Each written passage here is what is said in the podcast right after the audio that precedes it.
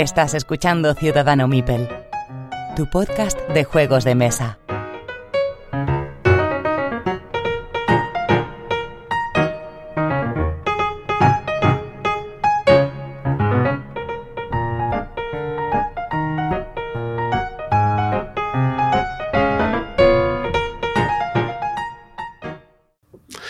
Episodio 91 de Ciudadano Mipel, soy Jesús y os doy la bienvenida. Pedro, ¿estás por ahí? Estamos por aquí, vamos, on fire y calentito, calentito de las últimas Interocio. Muy bien, Interocio, Pedro está ahí de reportero y charachero, luego lo escucharemos. Roberto, ¿estás por ahí? Pues también aquí de resacón de, de las Interocio. Resacón en IFEMA. En IFEMA. Pues nada, como podréis eh, entender, eh, este episodio de la charleta vamos a hablar de Interocio y de las entrevistas que hizo Pedro en exclusiva Así que nada, la culpa si lo escucha, se escucha mal es por su culpa y si se escucha bien es su responsabilidad y su mérito. Así que hablaremos de ello, pero más adelante. Pero primero vamos a ir al sorteo eh, que hacemos entre nuestros mecenas, ya sabéis, tenéis la página de Tipe con dos E si buscáis a Ciudadano Mipel y podéis hacer los mecenas por uno o dos euros eh, al mes. Con un euro tenéis una participación en el sorteo, con dos euros tenéis dos participaciones en el sorteo y todos los meses solemos eh, subir un audio solo para mecenas. Bien, pues el sorteo de este programa eh, va a ser del juego X-Men Insurrección, esta readaptación del sistema del mm, símbolo arcano. Y un clásico, un euroclásico que se llama La Villa de los del matrimonio Brand, esta vez sin expansión, así que la tenéis que buscar por ahí, pero bueno, el juego básico es suficientemente bueno para que lo disfrutéis. Es un juego fetiche para Jesús y para Miguel, ahí lo dejo. Sobre todo para Miguel. Es que él es muy protestante en estas cosas.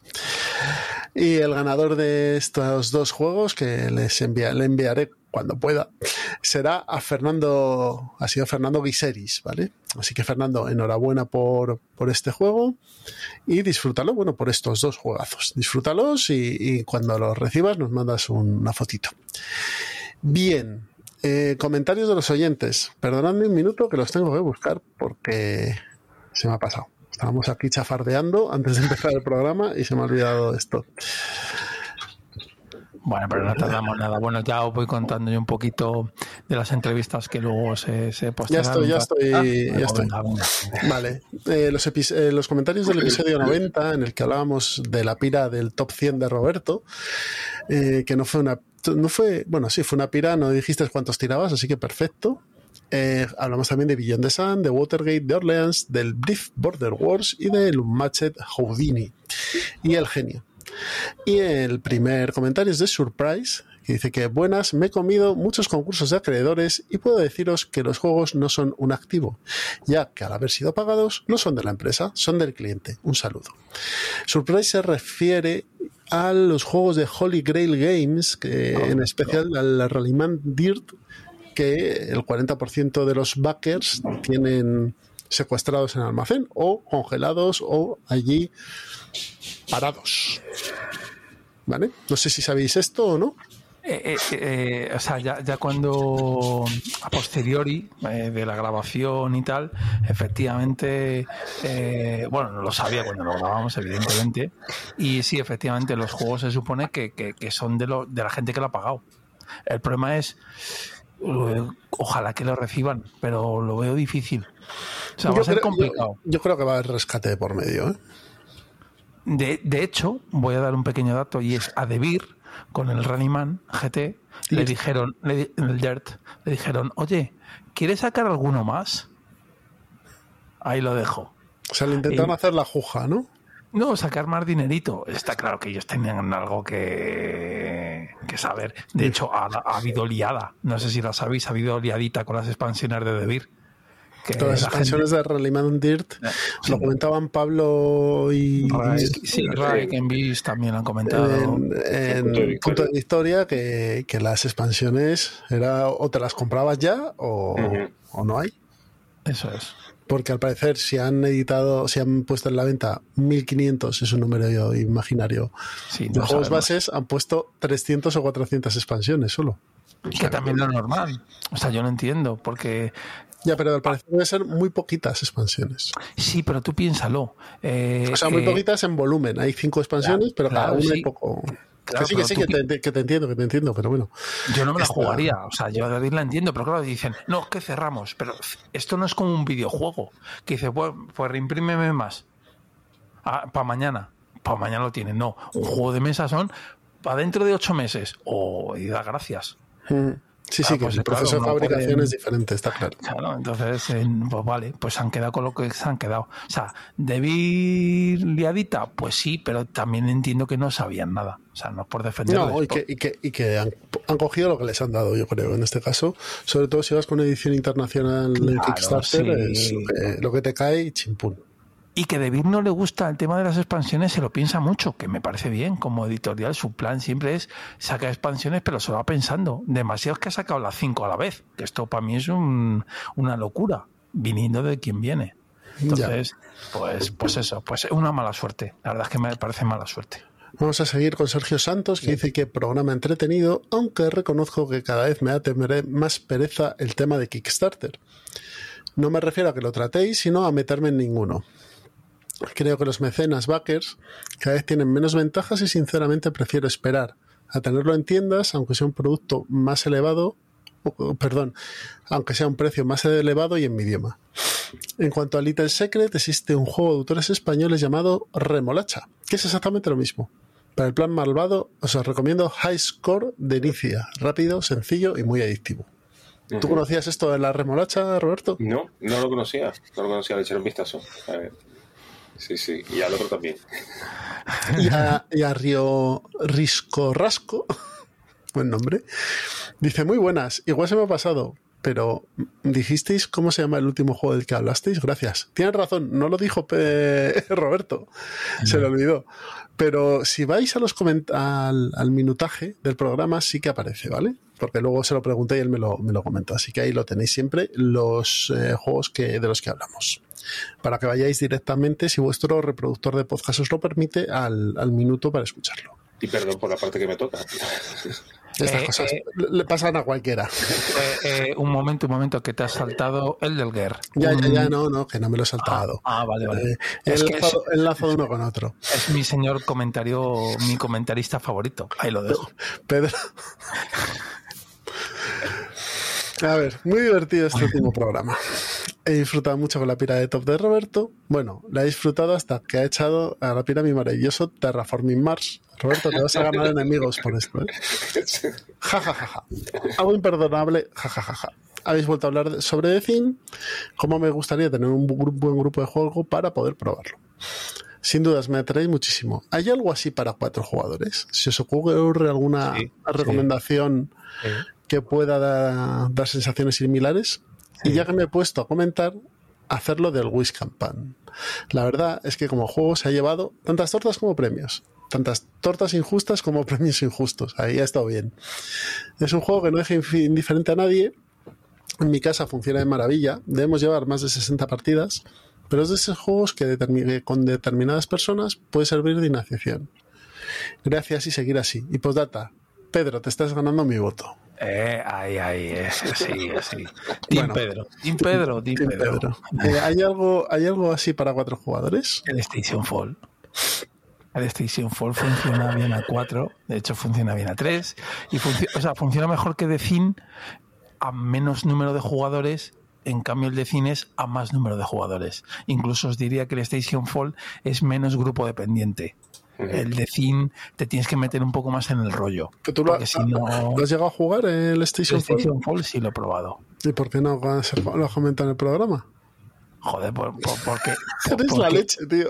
No, a ver, a ver, a ver. Os digo, yo cuando comento un juego me gusta darle partidas si creo que lo merece. Vale. Por ejemplo, hoy, hoy voy a hablar de uno que lo he probado, no me ha gustado, claro, adelanto a ti spoiler, y de otro que voy a hablar, pues le he metido cinco partidas en las interocio. Ahí lo dejo. Pumba.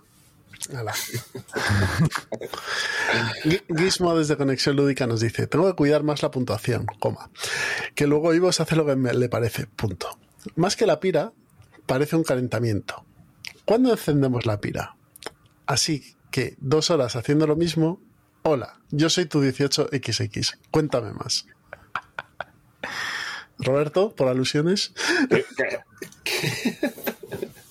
A ver, eh, no sé, qué- de, no sé de cuál 18XX se habla, pero bueno. a, a ver, yo, es que realmente no tengo nada más en contra de él. Es que se me, se me están dando palos por eso, ¿eh? Por lo de haber metido Por pocos. ser tibio, por ser Por tibio. ser tibio, ¿verdad? Joder, madre mía. Al final, bueno, no sé, la próxima vez me vendré con más fuerza. Bueno, Amandil nos dice que muy buen programa. Que es de agradecer la buena educación y claridad que se os caracteriza, muchas gracias. Y sobre los juegos que comentéis, el Whiskpunk me gusta cada vez menos porque me aburre y me parece demasiado repetitivo. Pues Bien. Amandil, si lo pones a la venta, te lo van a comprar rápido, te lo digo yo, que me duró dos horas en la venta.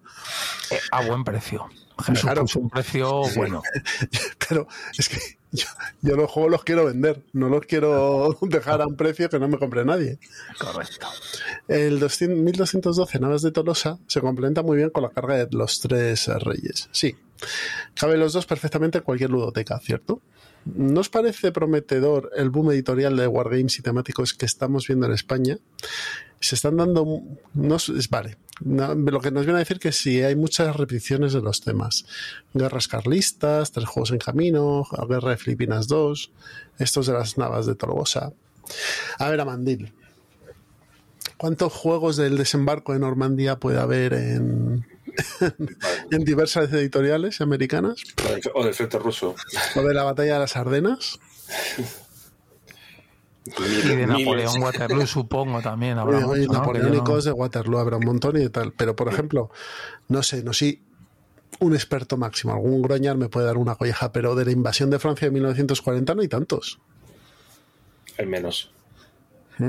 De la batalla esta de la invasión de Polonia está el Poland Defiant y seguro que hay alguno más, pero hay bastantes menos.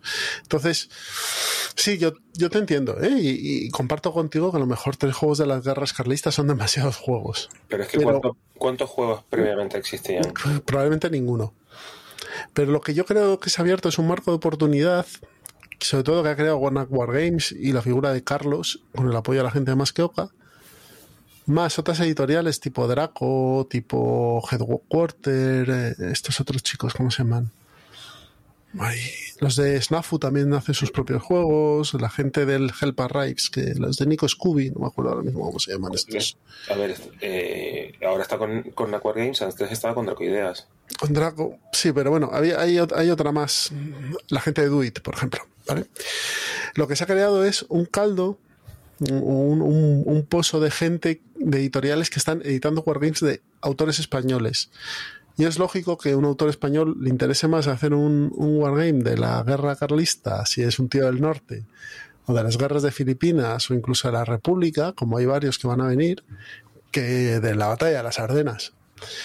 Entonces, eh, ¿puede haber saturación? Sí, pero va a ser muchísima menos de la que hay de la Segunda Guerra Mundial, de la Guerra del Pacífico, de cosas napoleónicas, etcétera. Porque eh, al final el mercado de los wargames es una cosa estadounidense y a los estadounidenses les importan sus temas. ¿Cuántas guerras de la- cuántos wargames de la guerra de secesión hay y de la guerra de independencia americana? Y no es más interesante que las guerras carlistas, a lo mejor, ¿eh? Entonces, bueno, creo que lo que pasa es que ahora hay gente de otras nacionalidades que están haciendo otros tipos de juegos y les interesan sus temas. Así que, bueno, mm, sí y no, eh, a Mandil. Y por último, Pablo Pazo dice que le regalaron el Maracaibo, pero que todavía lo tiene precintado. Pues te diría que lo vendieses, pero bueno. Es lo que te está diciendo. Pero al verlo entre las llamas de la pira de Roberto se me ha instalado en la cabeza la idea de venderlo así como está. Pues sí, sí, no, no, no, no, no vas errado. Me atrae mucho el Watergate. De hecho, véndelo y, y con lo que te sobre, que te va a sobrar, te compras un Watergate que Ay, muchísimo Para mejor. disfrutar mucho más. Hombre, si no lo he buscado para mi biblioteca es porque no se me ocurre nadie en mi círculo cercano a quien le pueda eh, despertarle el mismo interés. Un abrazo. Pues es un juego que engaña, ¿eh, Pablo? Yo creo que es mm, tiene una aceptación muchísimo más grande de lo que nosotros podemos poner a priori, porque es muy sencillo de jugar y la tensión que genera es bastante interesante. No hace falta ser un experto en el tema para jugarlo, porque con simplemente saber lo que fue y ya está. El juego, el juego se explica muy rápido.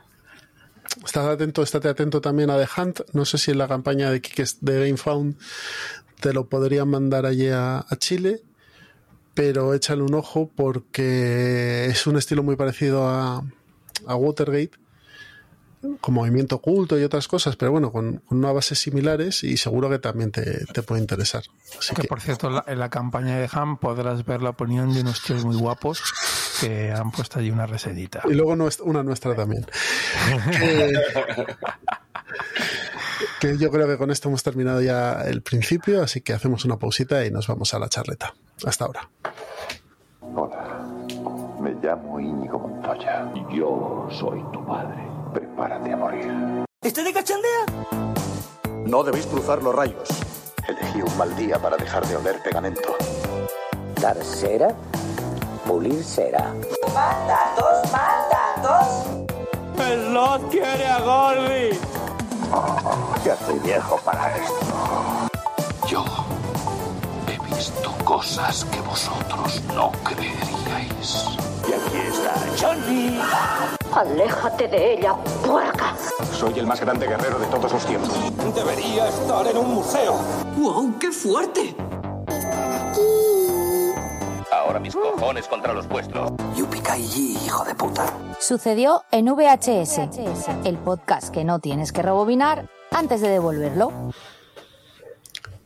Ya estamos en la charleta y vamos a empezar con el tema de este programa, que es la Feria Interocio 2023, que se ha celebrado en Madrid del día 24 al día 26 de marzo.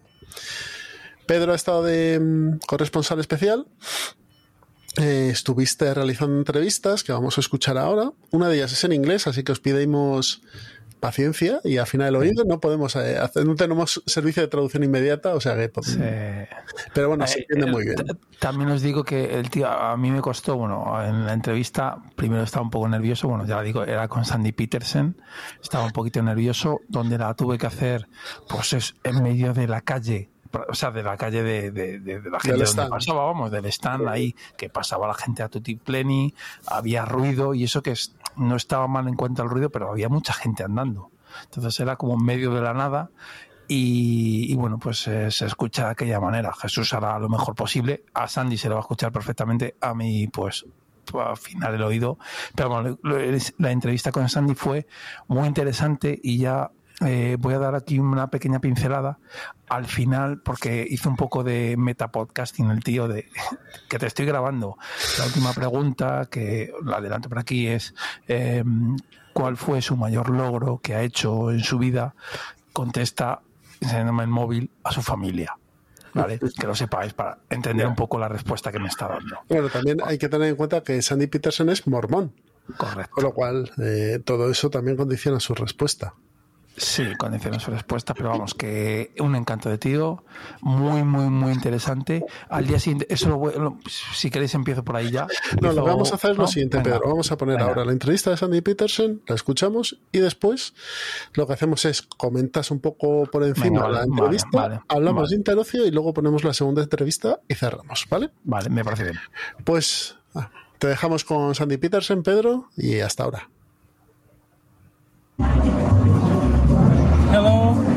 Friends. Uh, today is a very special day.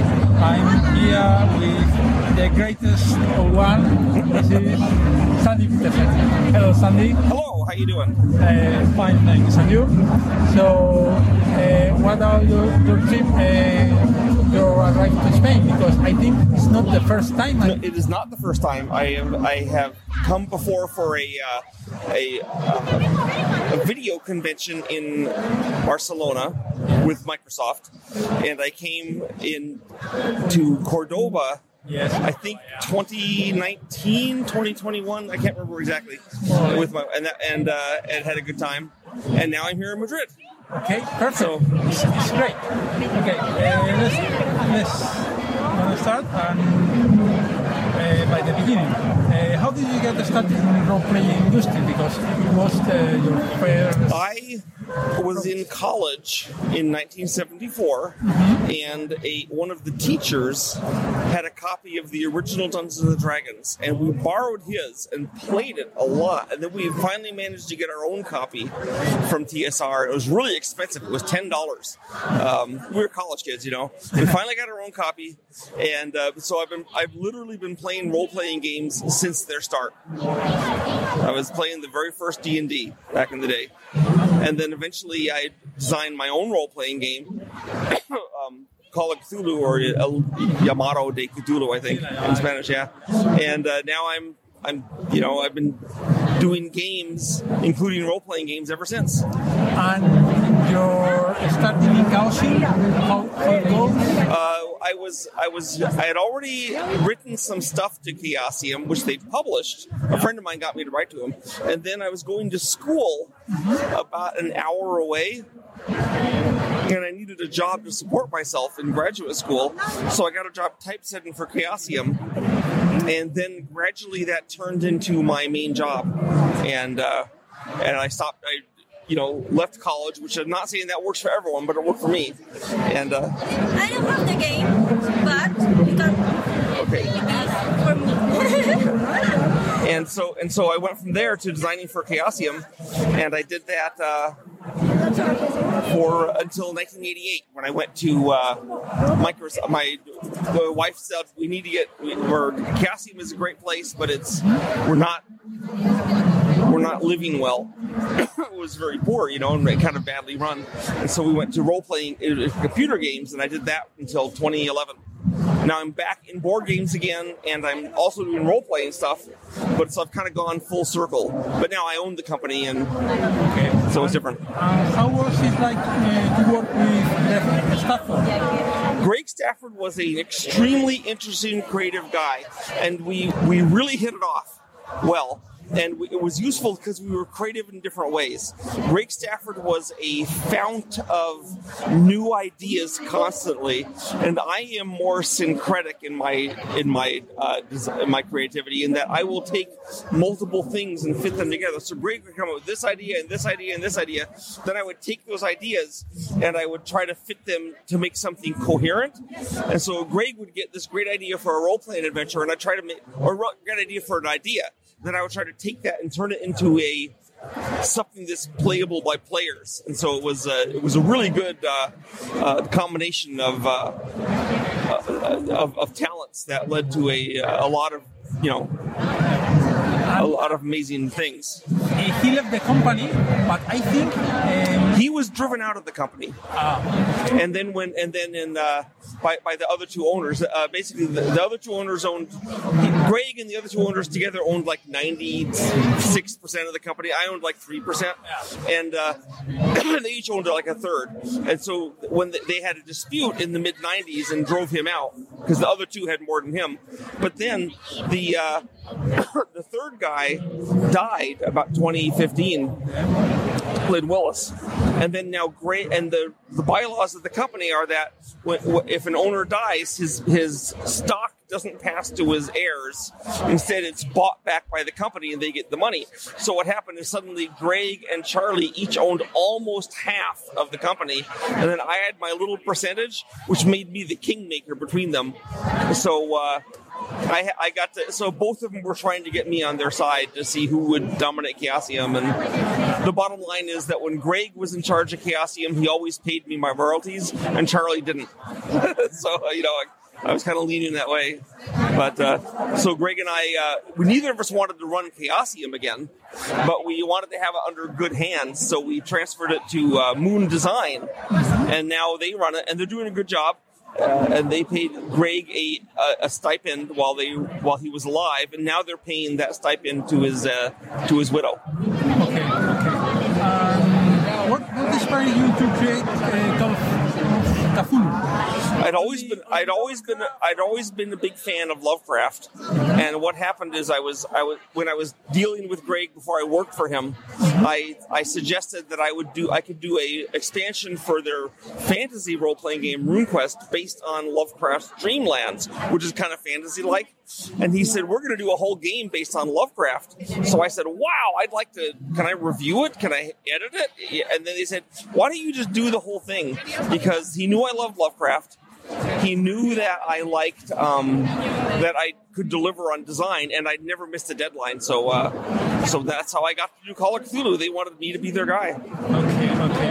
Um, uh, which aspect of Lovecraft universe do you find most interesting, and why? The most interesting part of Lovecraft's universe, Lovecraft did so many things for the first time. Um, but one of the things he did for the first time was to make a shared universe where he got he used other people's creations and got them to use his. So you have multiple authors all using the same strange mythos, and that gave it a feeling of verisimilitude that other books didn't have. And also, in in other horror stories, in most horror, you start in the real world, and then you something bad intrudes. There's an alien or a monster or an axe murderer, and then at the end of the story, you're back in the regular world.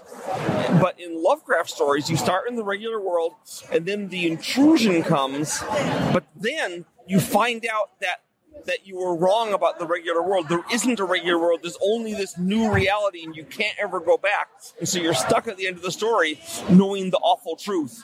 So knowledge is not is not power in Lovecraft. It's danger.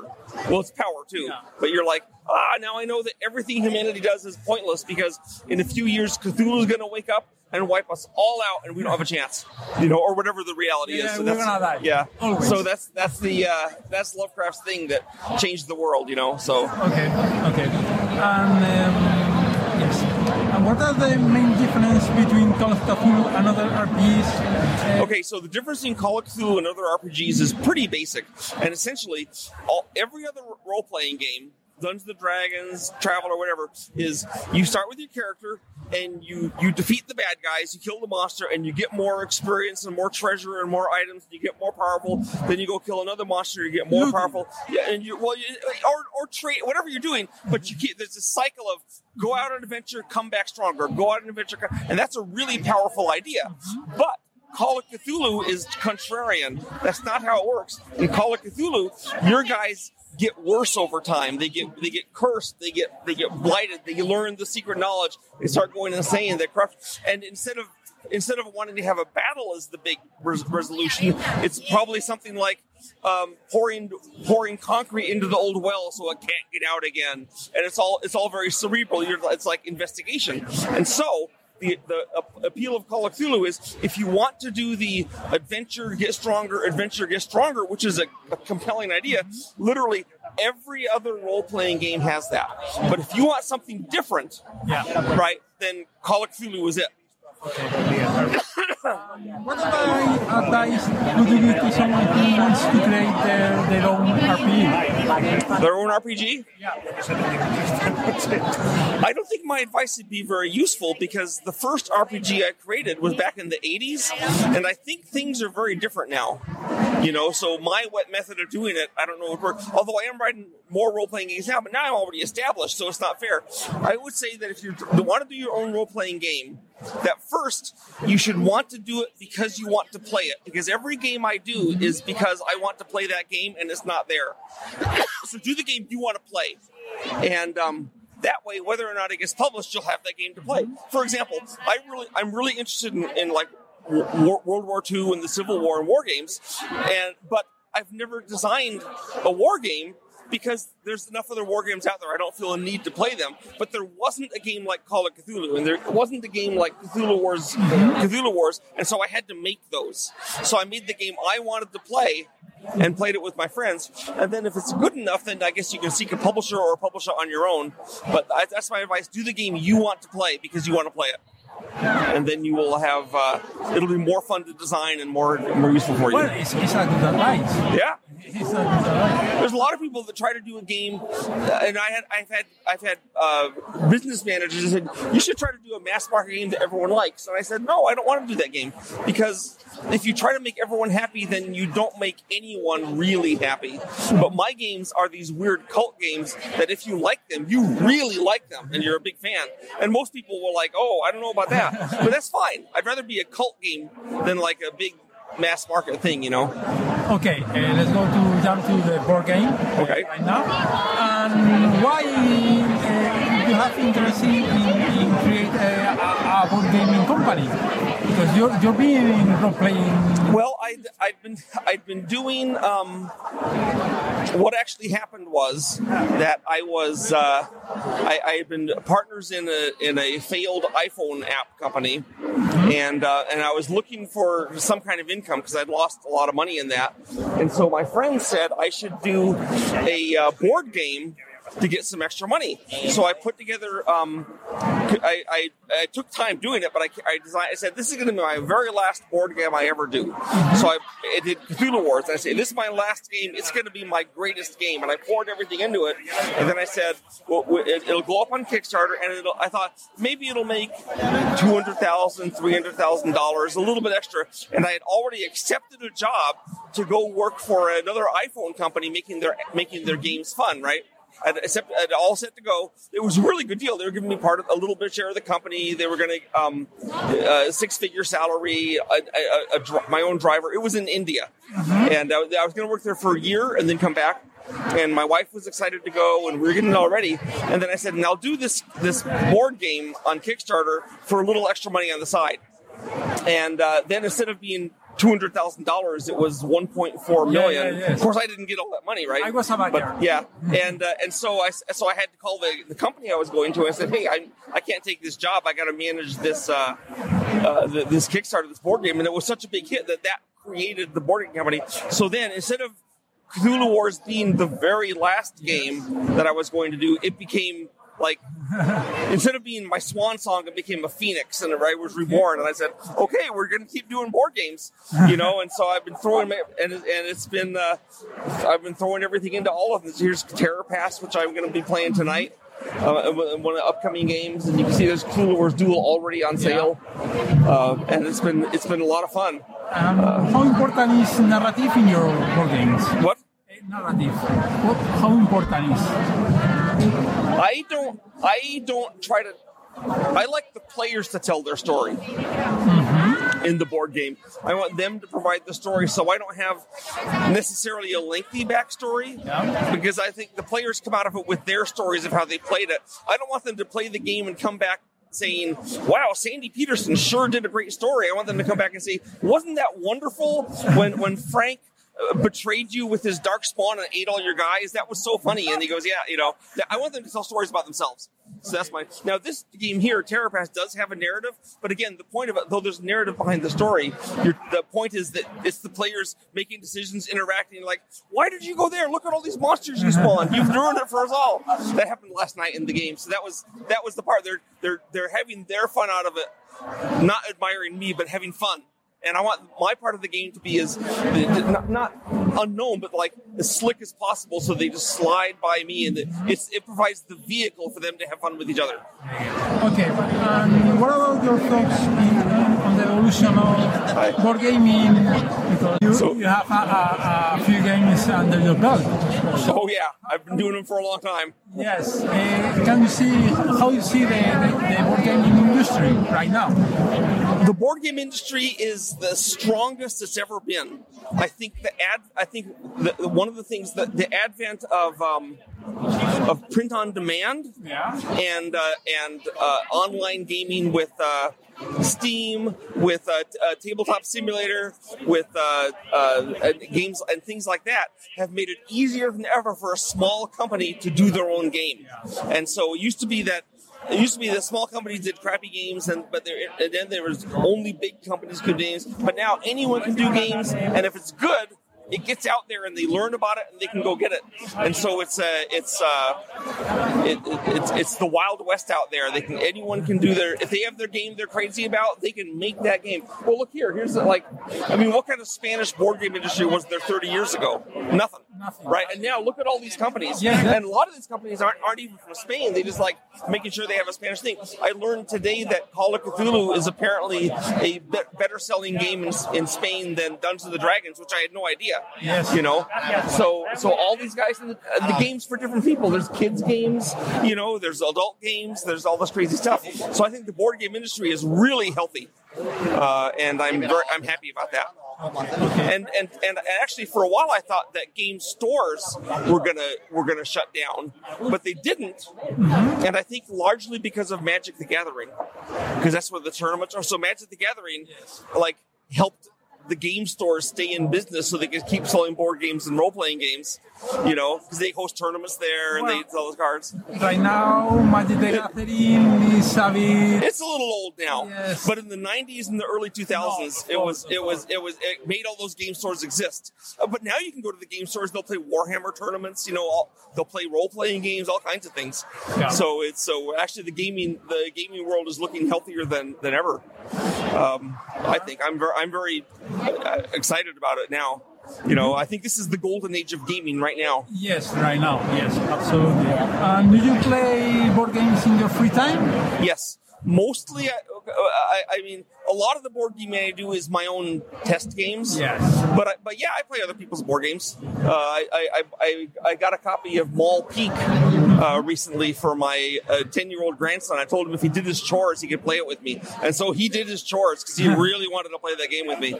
And uh, here's here's uh, oh you know you, you can give it. I was, I, I, I was on a uh, I was at a family reunion with my and we played board games there, and none of them were mine. We played uh, um, Hanabi. You know, if you know that game, yeah, we love Hanabi and uh, some other games like that. So, And uh, what's, I suppose, the, What's your favorite board game that you have created? Those that I've created, Yes. Cthulhu Wars? Or? I guess it's got to be Cthulhu Wars because that is that is that founded my company, you know, and uh, and it got but that's not kind of the wrong reason to like it. The, my favorite board game is always the board game that I'm currently working on to design and create.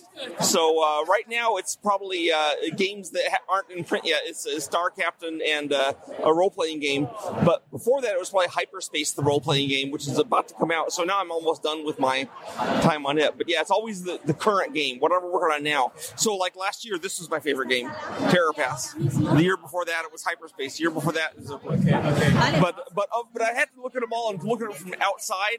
I got to say Cthulhu Wars. I think that the that I'm very proud of what I did with Cthulhu Wars with the um, uh, the asymmetrical Yes. uh, things has been, been so, so people really like that. They they feel empowered playing that game. They feel like they are the strongest guy, and if they can only figure out how to apply that power, they'll win. but then, of course, the other guys are all doing that too. And the maps that I think is really good ones. The maps. Oh, thank you. Yes, they, they, they, they give uh, more life to, to the to the. Yeah, yeah, it does. And you don't need Well, we decor. no, yeah. We, well, we wanted to have really good uh, quality components. You know. Yes. You, don't- you want to read that anymore? No, it's okay. Oh, you, you can read. Got to keep you happy, you know. Yeah, very happy. He's looking at an unpublished, some unpublished stuff that we're going to publish probably later this year, and he, he like he wants to see it. like, My smile. Yes, of course. And what advice, advice to someone who wants to create a board game uh, based on Cthulhu myths? Well, um, when I did Cthulhu Wars, one of the objections to it was that there's too many board games based on the Cthulhu mythos, which I can't really complain about. But I said, well, look, I did the very first Cthulhu game, so surely I should get a pass. I would say what I did with Cthulhu Wars was I uh, tried to have the game from the start steeped in the mythos, where I felt this was that world. I, I would say don't ta- don't take another game idea and stick Cthulhu on top, like Cthulhu 5000 Racing or something. I would say try to get something that's within the within the the matrix of Cthulhu, like the, like Terrapass is all set within that reality. And I think because I mean that's what I did. Everyone designs a different way. My way is I have a theme. I start with the, I start with the theme and then I make the game in that theme. But I know a lot of designers like Reinder Knizia, for example. He starts with the game mechanics, then he sticks a theme on top, and and he does good games. So it's a perfectly reasonable thing to do. But it's not how I do it. Um, so I guess my advice to other people is do it your way. But I think that a Cthulhu game is better if it's in the theme. Okay, perfect. Um, speaking about uh, Cthulhu Wars, Yes. what aspect of Cthulhu Wars do you think set it apart from other board games? I think what sets it apart from other board games are three things. The first thing is that it is. Uh, uh, uh, is that it's very asymmetrical. Yes. You feel like when you're playing the black goat, you feel like you're the black goat, Yes. and you're this huge infection that's plaguing the land, and they can't get rid of you. You know, when you play Cthulhu, you you're like you're the apex predator, and they're all running scared of you, Yeah. and uh, and that's how you should feel. And uh, when you play, uh, and this- I think that's good that you feel like. It's asymmetrical is one of it. Second is that you feel empowered. Like a lot of games, you feel like you're kind of constrained and I can't quite do all the things I need to do, and there's other things, and that can be good. And I use that in other games. But in Cthulhu Wars, you feel like you have it all if you can only get it together. You'll they can't stand against you, you know. And I think the third thing is that there's so many expansions and factions and extra things that it is literally an infinite number of stuff you can do with it and have Yeah, fun yes, with. it's- it's- You can go on and on and on, you know. Same thing. You can only play Cthulhu Wars if you have everything. Yeah, yeah. only play that. Yeah, you but you have all the other things. So, like we have this Cthulhu Wars Duel, which is not Cthulhu Wars, but it plays like it. And it's two players, and it's fun. It has all the stuff, you know. But the, or you can get the giant. You can pay a thousand bucks and get all the expansions and go crazy. And uh, what was the crowdfunding process? Sorry, what was the crowdfunding process in Cthulhu Wars? The, the, the, the, the original one, the, the, the first one. Yeah. Um, well, I mean, it, it was it was Because it- I, I think uh, you have to go to China. To we did. It turned out it, it turned out it was harder to make than we thought it was. We didn't charge enough for shipping. We made a lot of mistakes, but we got it out. You know, the game was delivered. right now, we're really behind on our on our deliveries because we because of the of COVID really hit us bad. And so we're, but we're but we've we're we're taking our games one by one and delivering on them. So we did the first one, which was Cthulhu Wars. That one's finished. and It's coming out now. Next is Hyperspace, then probably Planet Apocalypse. We're going to do them one by one until they're all there. But it's a we're not going to do more crowdfunding for a while because we got so backed up. So it has, crowdfunding is a, is a pitfall and a benefit.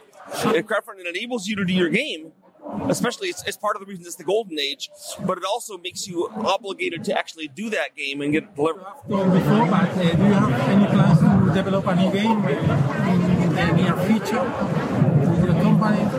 This one.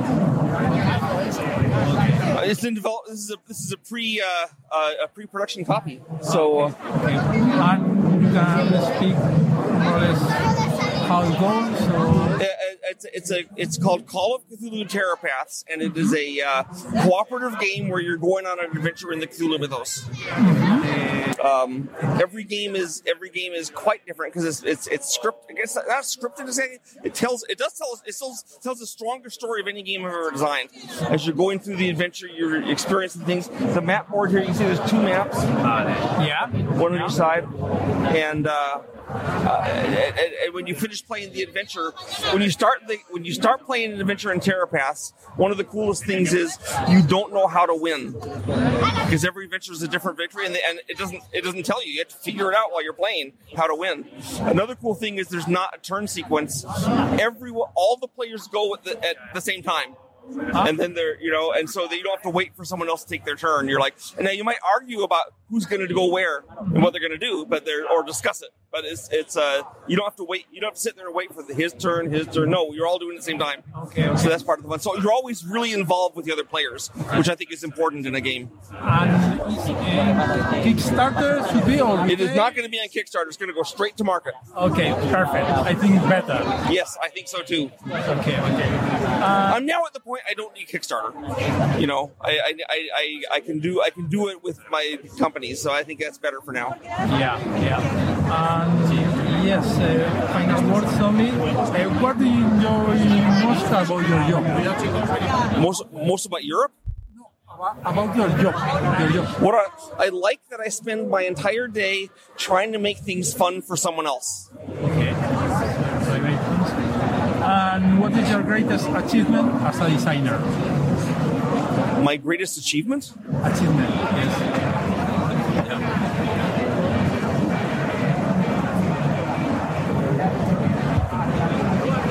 Mi familia. yeah. Perfect. Uh, Let's see. Yes, I think uh, I think you you have uh, five five children and Five, six, eight, almost. Yes. Abuela, Mhm. mama, Uh-huh. daughter, granddaughter. Okay. All playing games together with me. Okay. Yes. It's, it's, it's a good, a good achievement. So, Sandy, thank you so much. You're welcome. It's a pleasure to give us a few minutes. So is this a blog or a? Uh, Bien, pues ya hemos escuchado esta entrevista que ha hecho Pedro a Sandy Peterson en Interocio. Cuéntanos un poquito, Pedro. Pues nada, la verdad es que una persona, un personaje, una persona muy interesante.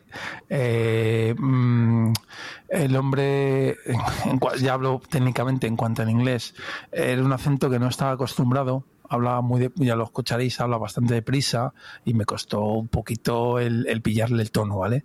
Es, es de Mississippi, me parece él, aunque yo creo que debe vivir en California o algo así. Eh, y nada, en cuanto a cosas así, perlitas así destacables, pues eh, su relación con Greg Stafford, que se lo pregunto y la verdad es que tenéis que oír su respuesta porque es brillante. O sea, Greg Stafford murió hace cinco años. cinco años. Joder, cómo pasa el tiempo. Murió hace cinco años. Eh, Greg Stafford era el editor y creador de Chaosium.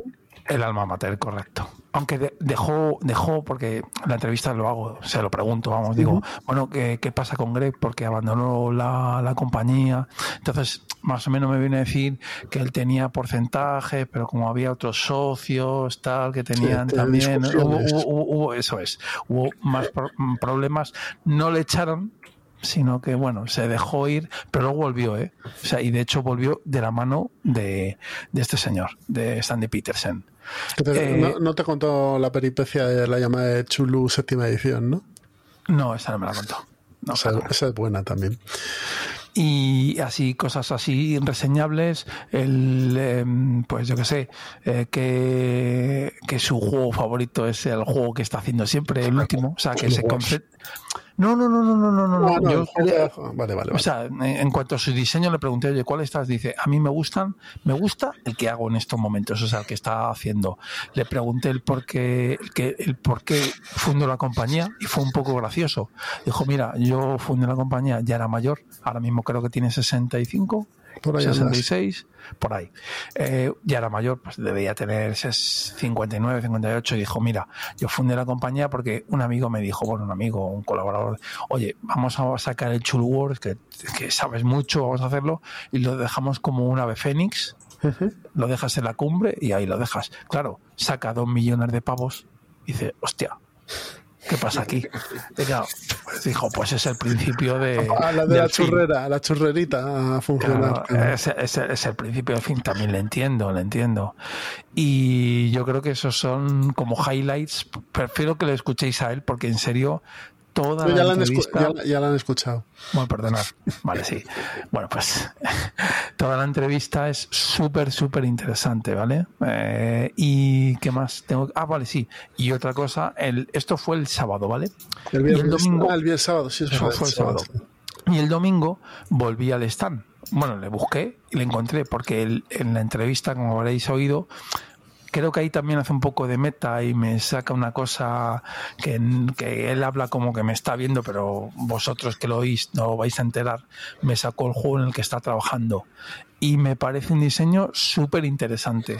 Es una especie de dungeon crawler en el cual no tienes objetivo. Es decir, empieza la partida, es una especie de, juego de rol, no, no es juego de rol, porque es, tú tienes tu tablero, tienes tu personaje, personaje como lo de Chulu, eh, entonces tienes un investigador y tal y cual, y es una hoja de, de personaje de rol, tiene sus stats, entonces eh, tú vas, tienes que avanzar en el personaje, o sea, avanzas en el personaje haciéndolo más fuerte o más inteligente o con más resistencia. Y en las habitaciones vas sacando, eh, investigas las localizaciones y vas sacando pistas, por así decirlo. Y, y te va diciendo cuál es el objetivo de la partida. Eh, las las O sea, son que vas, misiones. vas encontrando el, el- el- el objetivo a medida que lo vas jugando, ¿no? Eso es. Entonces, eh, son.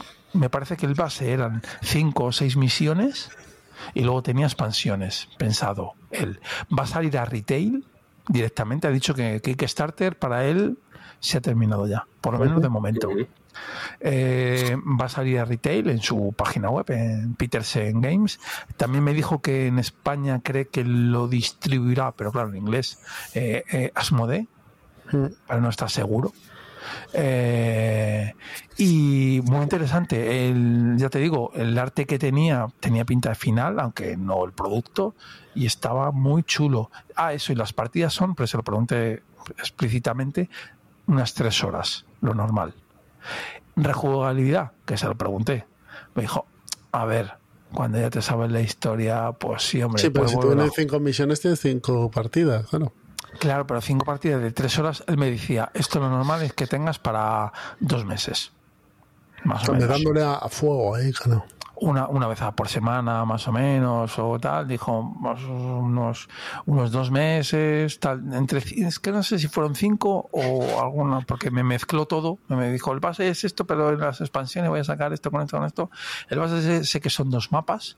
Un mapa como de cavernas y un mapa de ciudad y luego un cholón de personajes. O sea, pero había un cholón, muchísimos. Bueno, pues ya veremos cuando podamos decir el nombre y, y hablemos de este producto, a ver si podemos conseguirlo. Domingo por la mañana estuvimos, bueno, tú estuviste el sábado por allí. Sí, estu- estuve eh, todo el día, el sábado y el domingo hasta las dos. Hasta las dos. Que estuvimos nosotros también, Roberto, Miguel y yo, estuvimos ahí en, en, en Interocio domingo por la mañana y tú, Roberto, volviste por la tarde, Sí, ¿no? luego ya en tono plan malvado. Pues malvado, no. Entonces, cosas que decir. ¿eh? IFEMA es un sitio apropiado para estas cosas. O sea, en el fondo, ¿no? ¿No, crees, ¿No crees que es un sitio apropiado para hacer fe- ferias de exposiciones y de muestras? No, no, que es un sitio top, top. Ah, top, vale. Entendido, no. Vale. No, no, no, top. O sea, hay O sea, el eh, parking que es de pago, pero bueno, es un parking, o sea, puedes aparcar. Eh, tiene servicios, es- es- está, está bastante bien No, trabajado. servicios que están lim- limpios Están cada. limpios. en- no, pero en- digo en- servicios de catering, de no sé qué, o sea, es- No, no, que de hecho y aparte fuera- baños, baños, baños limpios también. No, no, y que sales fuera y tienes el Burger King, en no sé qué, sin salir del recinto, en, en la misma galería. Eh, el pabellón 9 es un pabellón grande, pero estaba solo la mitad, lo cual daba una sensación, por lo menos a mí, de, de estar un poco desangelada la cosa cuando mirabas por detrás. Es- ese es, el, ese es la primer, el primer palito o sea, que hay que darle negocio. un, un pabellón más pequeño eh, que se ajuste más al, al tamaño de Interocio estaría mejor. Pero bueno, o sea, a lo mejor es el que podían alquilar o... o- No, no, no, no, no, no, no, no, que es que no es así. O sea, es, eh, yo os digo cómo es. El año, el primer año, que no fue, no fue el año pasado, sí, Sí, fue el año, pasado. Sí, sí, sí. Eh, creo que fueron 14.000 metros cuadrados. No, con 14.000 te dan el, el, el 14, creo que fue. Vale, este año han crecido y lo tienes que hacer con un año de antelación, ¿vale? Esta gente de los organizadores de Interocio lo hacen con, o sea, ahora ya están trabajando para el año que viene. Entonces tienen que hacer una previsión. Entonces dijeron, venga, 5.000 metros más, que creo que lo que había, había unos 20.000, más o menos. Claro, no hay un hueco de lo que tú quieres. Entonces, a mí el palito es, si la organización IFEMA te dice, toma el pabellón 9, tú quieres 20.000, pero yo te doy esto que son 50.000 o 60.000, no sé, una pasada, porque era más de la mitad, yo creo, que estaba vacío. Joder, la organización, yo diría, vale, señores, yo pago por los 20.000, perfecto, pero ¿Lo va a usar alguien? No. Pues hombre, déjame que a, a- a- la gente que ha pagado el, el- su espacio, pues darle, pues en proporción, uno que ha contratado 100 metros cuadrados, pues te voy a dar 50 más. ¿Por qué? Porque es que hay espacio de sobra. Y los pasillos más grandes, pues hacer todo más grande. Si no se está usando, si no se está usando y a IFEMA le has dado el dinero X, es que me parece... o Pero, sea, a ver, habrá que ver por cuánto, por cuánto espacio han pagado. Si han pagado por 20.000, tienen que usar 20.000, no pueden usar 30.000. Ya, sí, pero no. No, sí, Sí, pero pero sí, no. Pedro. O sea, tú vas allí y pagas por el espacio. No puedes, no puedes eh, ir de ocupa- y ocupar 100 metros más. No, no, no. A ver, a ver si me entendéis. Es, de acuerdo, tú has pagado por 20.000 y es lo que tienes. Pero si la organización, organización hablando a IFEMA, de IFEMA, Sí, sí, sí, sí. está dando un pabellón gigantesco, tío, dile, vale, tú has pagado 20.000, pero te dejo usar más porque es que está es desangelado. que al final lo de regalar crea un precedente y a lo mejor es lo que no quieren. O sea, No sabemos, no sabemos la negociación como es, pero Pues, pues, vale, pues dame, pues dame un pabellón que se ajuste a lo que te pido. Vale, No pues si no lo es tienes, que no te- te- pudo te- ser. si no lo tienes, tienes ese. La cuestión, da No un sé, poco de sensación de desangelado porque No, no, era, un, era pabellón muy, gra- muy grande, muy grande y la feria no lo ocupaba todo. Esperemos que llegue a ocuparlo todo, pero no- en este se momento hubiera, no. se hubiera- resuelto con unos paneles. Poniendo Sí. unos paneles, Claro, no te hubiera sí, dado esa sí, sensación. Sí, sí, sí, sí, sí, correcto. Pero eso lo tiene que hacer IFEMA. No, no, no. No, no, no claro, ellos. claro. Si, me, si me pones eso, Pedrito se calla. Sí, sí, con los paneles hubiese estado todo mucho más am- amoldado, pero bueno. Pero la culpa tiene IFEMA, no Interocio. Interocio es una feria de carácter familiar. Joder. Sí. Es que. Y las editoriales que estaban allí y los productos que enseñaban eran productos familiares. Es Bueno. decir, en su amplia, mayo- en su amplia En mayoría. la mayoría sí. En su amplia mayoría, sí. Claro, tienes Ava, tienes Cairo, tienes Mercurio, la- las O más sea, grandes. y luego tenías a, a, más, a más que Oca, que tenía un par de wargames, pero también tenía juegos familiares. Estaba el Fog of Love, estaba el Camel, ¿cómo se llama? Camel Camel estaba el Pictures, o sea, tenían juegos Sí, familiares. y ten- también tenían más que Oca de Age of, of eh, a Thief, es el, el Kickstarter que, que van a sacar ahora, ¿no sabéis cuál es? Era eh, Europa Universalis, estaba allí. No, no, no, eh, eh, no, no, lo que digo es eh, The Age of, sería como la época de la mentira o algo así en Ah, bueno, castellano. pues no. Y estaba el Concordia y demás, pero bueno, es una, una feria eminentemente familiar que se puede comprar juegos, ¿vale? Sí. Había una bien. tienda y luego las propias editoriales te vendían el juego. De hecho, yo me compré una Dell de la gente de, de MZ Games. Pero eh, lo que tenían era varios expositores. Yo que eché de menos. Pero para empezar, eché de menos más espacio para jugar. De hecho, mi Es hijo. que pagas, es que lo que pagas. Ya. Ah, Pero mi hijo, por ejemplo, se fue el hombre con ganas de jugar al Hero Quest, pero estaban las dos mesas hasta arriba siempre, entonces era pero es que, es precisamente Entonces, Hasbro, tenía. Hasbro tenía uno muy grande, pero claro, tenía un Twister gigante. Eh, ahí la gente estaba jugando al Twister. Entonces, bueno, pues es así. Pero, o sea, yo creo que más mesas sería eh, recomendable porque ahí va mucha gente. Pero Jesús, perdona, perdona Dime. que te interrumpa. En este caso en concreto, las editoriales pagan por metros Que cuadrados. sí, que sí, que lo sé, que lo sé, pero que- que, que si Entonces- se llenan las mesas, pues oye, yo entiendo que a lo mejor el, el, el- el ROI, el, retorno de inversión no es tan alto, porque la gente que va a jugar a lo mejor prueba el Hero Quest y no se lo compra. No, no, y que y tener unas mesas implica que tienes que tener a más gente ahí y tienes Ahí. que pagar. Eso es, más dinero al final. Más dinero. Eh, del panorama lúdico español había algunas ausencias, quizá la No, no. más notoria Venga. era la de Debir. Hombre, ¿vale? Que que- es una feria que se adapta bastante al tipo de juego que ellos tienen, que ellos manejan un familiar y familiar plus, etcétera. Pero no eran los únicos. Tampoco fue- estaba TCG, tampoco estaba la gente de los tomates, también tampoco estaba Arrakis, o sea, había varios. Es cierto que los que más sonaban era Debir, porque Debir creo que la primera edición sí que estuvo. Que además tenía, te- tenía, un espacio muy grande. No sé si Hombre, más grande, claro. pero creo que probablemente lo fuera. Sí, sí, sí, sí. Entonces Y luego- más notable. No, no, y luego, o sea, de Vir va a la, a, la, a la feria que hubo la semana anterior y a la de los Pirineos y no vienes a esta. ¿No le ¿De interesa? verdad? ¿No le interesa esta feria? Bueno, vale, pues, pues, pues ¿Está me, parece mal. O sea- me parece mal, Jesús. Ah, bueno, pues, fenomenal, pero a los editores y jefes de, No, vale, vale. de pues, no les parece mal. Es decir, para ellos a lo mejor Interocio no es un sitio interesante para demostrar sus, para enseñar sus proyectos. O sea, para enseñar, perdón, sus productos. Sí, sí. Consideran que una un evento creado por una asociación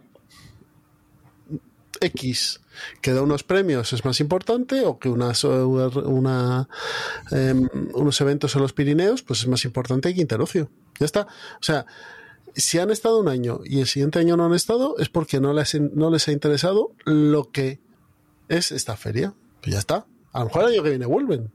O no. O no vuelven nunca porque no les interesa. También es cierto que Debir tiene su propia feria el de Beer Fest, ¿no? Sí, de Beer Fest. Y también es cierto que tienen el DAO, que es prácticamente suyo también.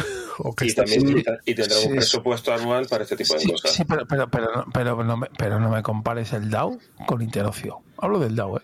Con Interocio. Interocio le da mil patadas. ¿Tú crees?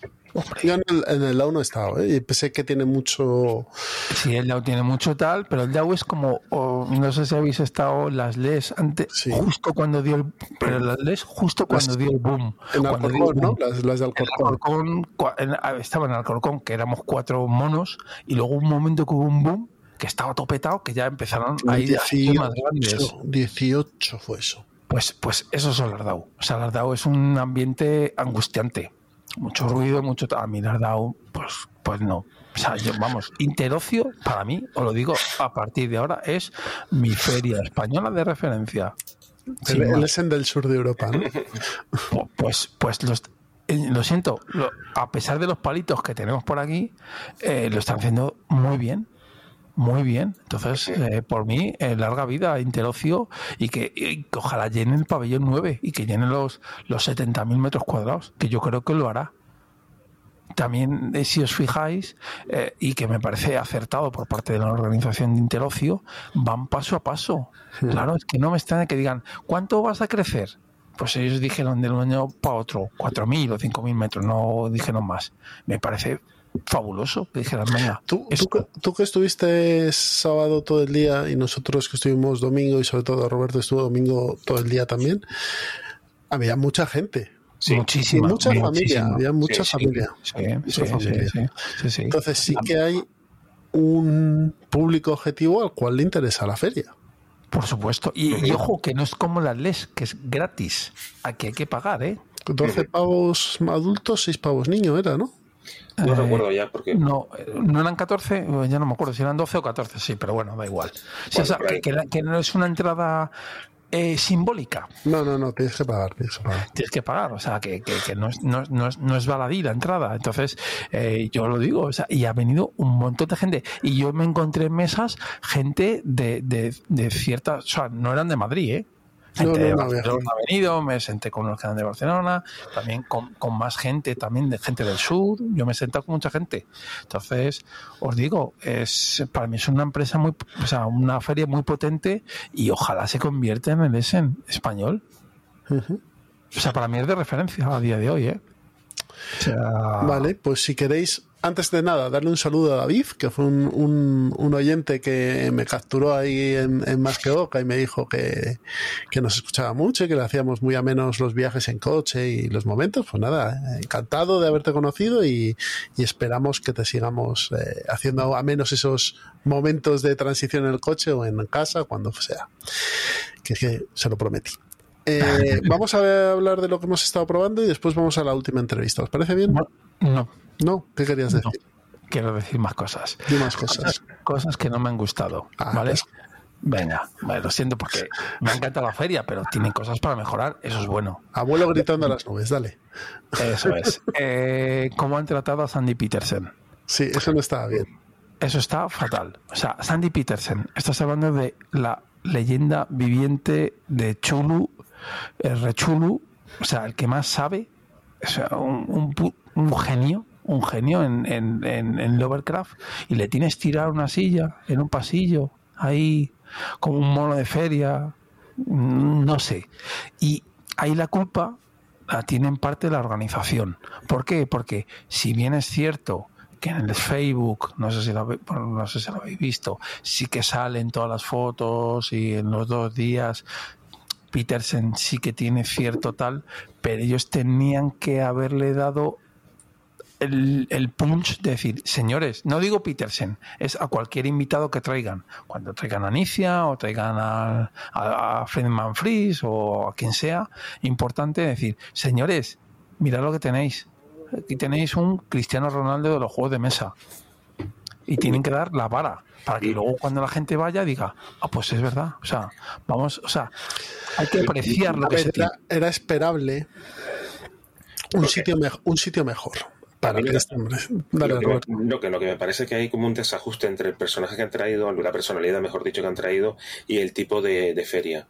No sé si es la persona más apropiada, ¿sabes? Porque al fin y al cabo, Sandy Peterson sí es uno de los grandes, pero también entra dentro de un nicho de, de gente más especializada dentro de los juegos y estás en una feria familiar. Entonces, claro, Pero que, va- que no, que hacerme caso, que los o sea, que hay, es cierto que va mucha familia, pero va más de los otros. Mm, Yo estoy ahí con Roberto, ¿eh? A lo mejor un Reiner Nicia es, o Knicia es más apropiado para este tipo de ferias eh, que un Wolfgang, bueno, Wolfgang Kramer no creo que le dejen salir ya de donde está el hombre, pero un, un, eh, un- un diseñador alemán que haya hecho bastantes juegos familiares es más apropiado, porque es cierto que había bastante familia y se veía a Pedro. Pero también tienes Sí, sí, razón. sí, Eh, eh, a ver, si te traes a alguien, No, no, sí, lo sí. Tienes, no lo tienes en un pasillo, en una sin mesa. sí, una cosa no quita la otra. O sea, la- había una sala, en esa sala o creas o pones unos paneles más pequeños y tienes una sala más pequeña, eh, lo anuncias, no sé, otra cosa, ¿no? Eh, porque yo pasé delante de él y estaba el señor ahí con otros dos hablando. Pues, bueno, también habrá que ver las ferias a las que ha ido este hombre, ¿eh? que, que habrá que. Se habrá recorrido ferias de estas en Estados Unidos que habrán dado, dan, dan susto al miedo. Pero. sí, pero, pero que, que pero- España que es pero- la tercera, os lo digo ya, la tercera vez que ha venido a España. que la sí, que sí, tercera. pero que es cierto que habría que haber hecho algo un poquito más acorde a la personalidad, sea él, sea Nicia, sea cualquier otro, ¿no? No, claro, es que yo quiero que venga aquí Eric Melán. de- Hablo de Estados Unidos. Bueno, ya ha venido, ¿eh? En las LES estuvo.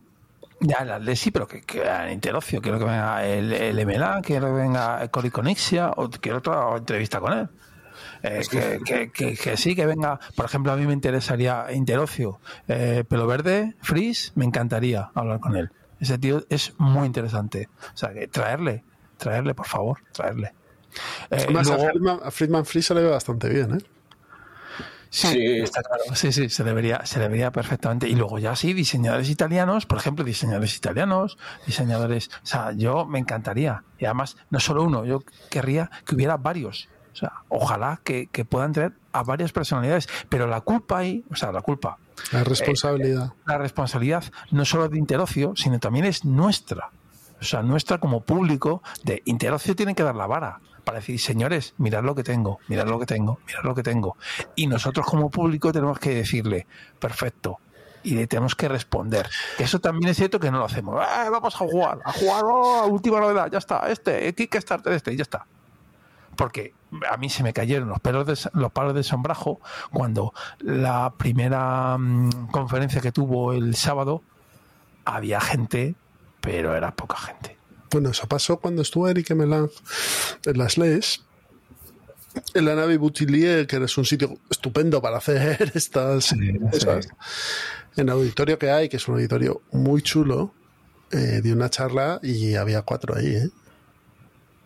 Claro, había cuatro. claro, claro, claro, claro. Entonces, a lo mejor no estamos lo suficientemente maduros para estas cosas. Luego, otro, otro te- detalle que las Oh, no, no, pero ojo, que a lo mejor como afición en España todavía no estamos lo suficientemente maduros para que venga una personalidad, ir a una charla y demás, porque yo sé que en Essen estas cosas no pasan tanto. Pues por, pues por eso, pues por eso la organización tiene que conseguirnos gente, o sea, conseguir personalidades y dar la chapa. Es decir, señores, que este, este tío que traigo aquí no es gratis. Es un, es, es una persona que tiene este reconocimiento, por favor, hacerle caso. O sea, eh, o sea, crear un poco de buzz en torno a la persona que traes. Y eso es parte de la organización y luego también evidentemente es eh, parte del público que tiene que responder. La organización tiene que hacer por su parte, pero nosotros también. Somos responsables todos. Ellos en primer lugar, nosotros en el último. Y luego otro detalle que eh, cuando hice la entrevista, ¿por qué se me escucha mal? Pues entre otras cosas, porque habría, se habría estado bien que hubiesen hecho una pequeña mini, es que no sé claro si eso cuesta dinero, pero una pequeña salita dos pequeñas salitas así, pero pequeñas, para mm, poner dos mesas, o sea, perdona, dos sillas o cuatro sillas y una mesita, para los medios que podamos hacer cositas así, pues hablo de medios, hablo de podcast, ¿vale? Porque los youtubers lo veis ahí con sus vídeos, ahí con la, la- Mm. la barrita y fenomenal. Eso lo hacían ellos muy bien. Pero los que no salimos, los que solo nos escuchan, eh, pues hombre, yo agradecería un espacio para poder grabar que, que, que él me entienda. Por ejemplo, una de las preguntas no me entendía, pero, pero por el ruido. Aparte de por mi acento, por el ruido. Entonces, bueno, pues que, porque el, porque la grabadora que llevamos, ojito, eh, que es de Jesús y es de las buenas buenas, eh. No sé, la Es de las caras, eh. la grabadora- Aquí se ven los duros, se ven los duros. sí. A Sandy se lo sí. Bueno, creo que no- No, sigo, sigo, sigo. Tengo, más palos. Vale, venga, vale. Rápido y corto. Eh, los, co- uy, los concursos, eh, ¿cómo se llama? Las competiciones estas, los... eh, Torneos. los- El juego- el juego los- competitivo. los torneos, no me salía. Juego competitivo. Mal. Juego competitivo tiene que hacerse, tú llegas al stand ese día y te apuntas, no online. ¿Por qué? Porque al final casi todos los torneos estaban llenos si te quieres apuntar. Entonces, yo esto es un consejo. Si nos quieren hacer caso, bien, y si no, pues que haga lo que quieran. Un torneo tienes que llegar y te apuntas en el día, en el momento. Y así es como se hace. Si llegas a las 10 de la mañana, pues perfecto. Vas a llegar al torneo, te apuntas y, y lo jugarás. Y si no, pues nada. Y a ver, alguna cosita más que tenga por aquí. ¿Te ha gustado, no? ¿Te ha gustado el interocio? No, no, no, no, no. A ver, a ver.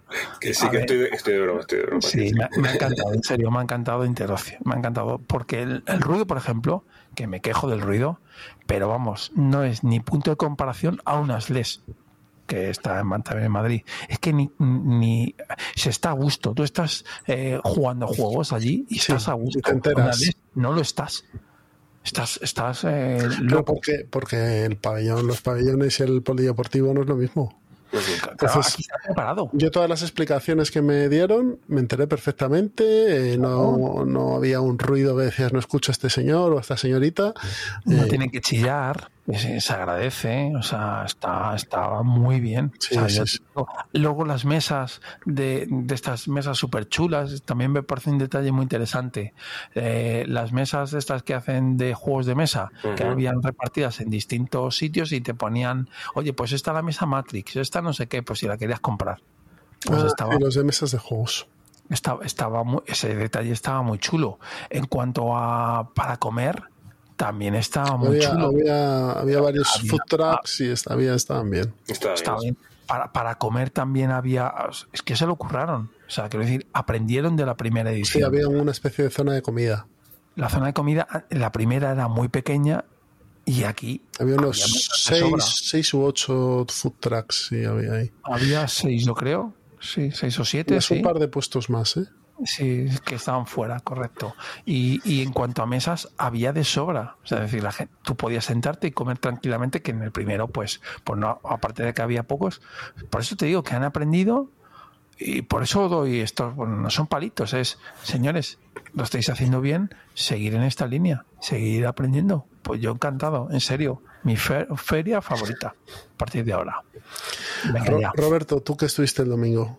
Pues el domingo, pues fue incluso más familiar que por la tarde que por la mañana, porque de hecho me fue imposible conseguir una mesa en, en Mercurio, que fueron uno de los stands así Y había bastantes, ¿eh? Mercurio. Mercurio era, Potentes, muy potente. era de, los, de los que más mesas tenían y siempre estaba lleno. Cada vez que pasábamos por ahí nos resultó imposible.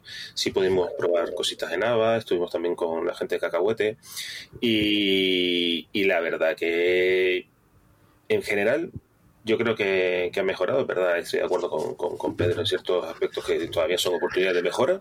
Ojo, es la segunda edición, ¿eh? También. Pero claro, efectivamente, Ah, claro. llevan todavía es un, es un evento muy joven, es muy joven y muy bien lo están haciendo para el poco tiempo que llevan, creo Mm. yo. Y, y es cierto que tiene un potencial enorme para efectivamente con- convertirse en el, en, el, en el evento anual de juegos de mesa de España. Efectivamente, luego me encantó pues que a pesar de ser un, un, un evento muy familiar, pues, pues los de Masqueoka decidieran llevar varios juegos de Network Games, que ahí estaban pues el Terreno del Norte desplegado, el, el Holanda 44, 44 el de- todo, bueno, todos los que tienen así de, de- de últimas así en el, en el catálogo estaban allí. Y en líneas generales, yo creo que yo creo que estaba muy bien y es súper recomendable para cualquier aficionado a los juegos de mesa. Para cualquiera. Para cualquiera. Yo, yo eché de menos eh, una zona para rol, por ejemplo. Había. No, pero no había editoriales de rol, no había. Eso es. Había, había no para había. jugar al rol, pero no había editoriales de rol. Entonces. Supongo que más adelante a lo mejor pues les interesará entrar o no, pero bueno. También las- piensa, el- el- el- no sabemos el precio del metro cuadrado. Ojito. Eché de menos eh, tener ahí a No Solo Roll o a Shadowlands o Sí, además que ellos sí que tienen eh, material incluso, para, a, para- a- para incluso a Edge, Ujú. ¿m? Sí, que es ahora ese estudio si se dedica al rol, o sea que bueno, a lo mejor eso es poquito a poco, eh, pero por lo demás sí que, bueno, lo que he comentado, siempre faltan mesas, porque siempre quieres jugar y, y hay mucha gente, pero sí que vi que, que había bastante buen ambiente. Eh, yo me estuve paseando por ahí, le digo, quiero darle las gracias a José Luis, a Juan Luis y a Lucía que nos enseñaron los juegos muy bien y correctamente. Y pues ya sabéis, estar de, de enseñador de juegos es un rollo. Bueno, explicar cien mil veces el mismo juego siempre debe ser aburrido. Y la verdad es que lo hicieron con buen talante.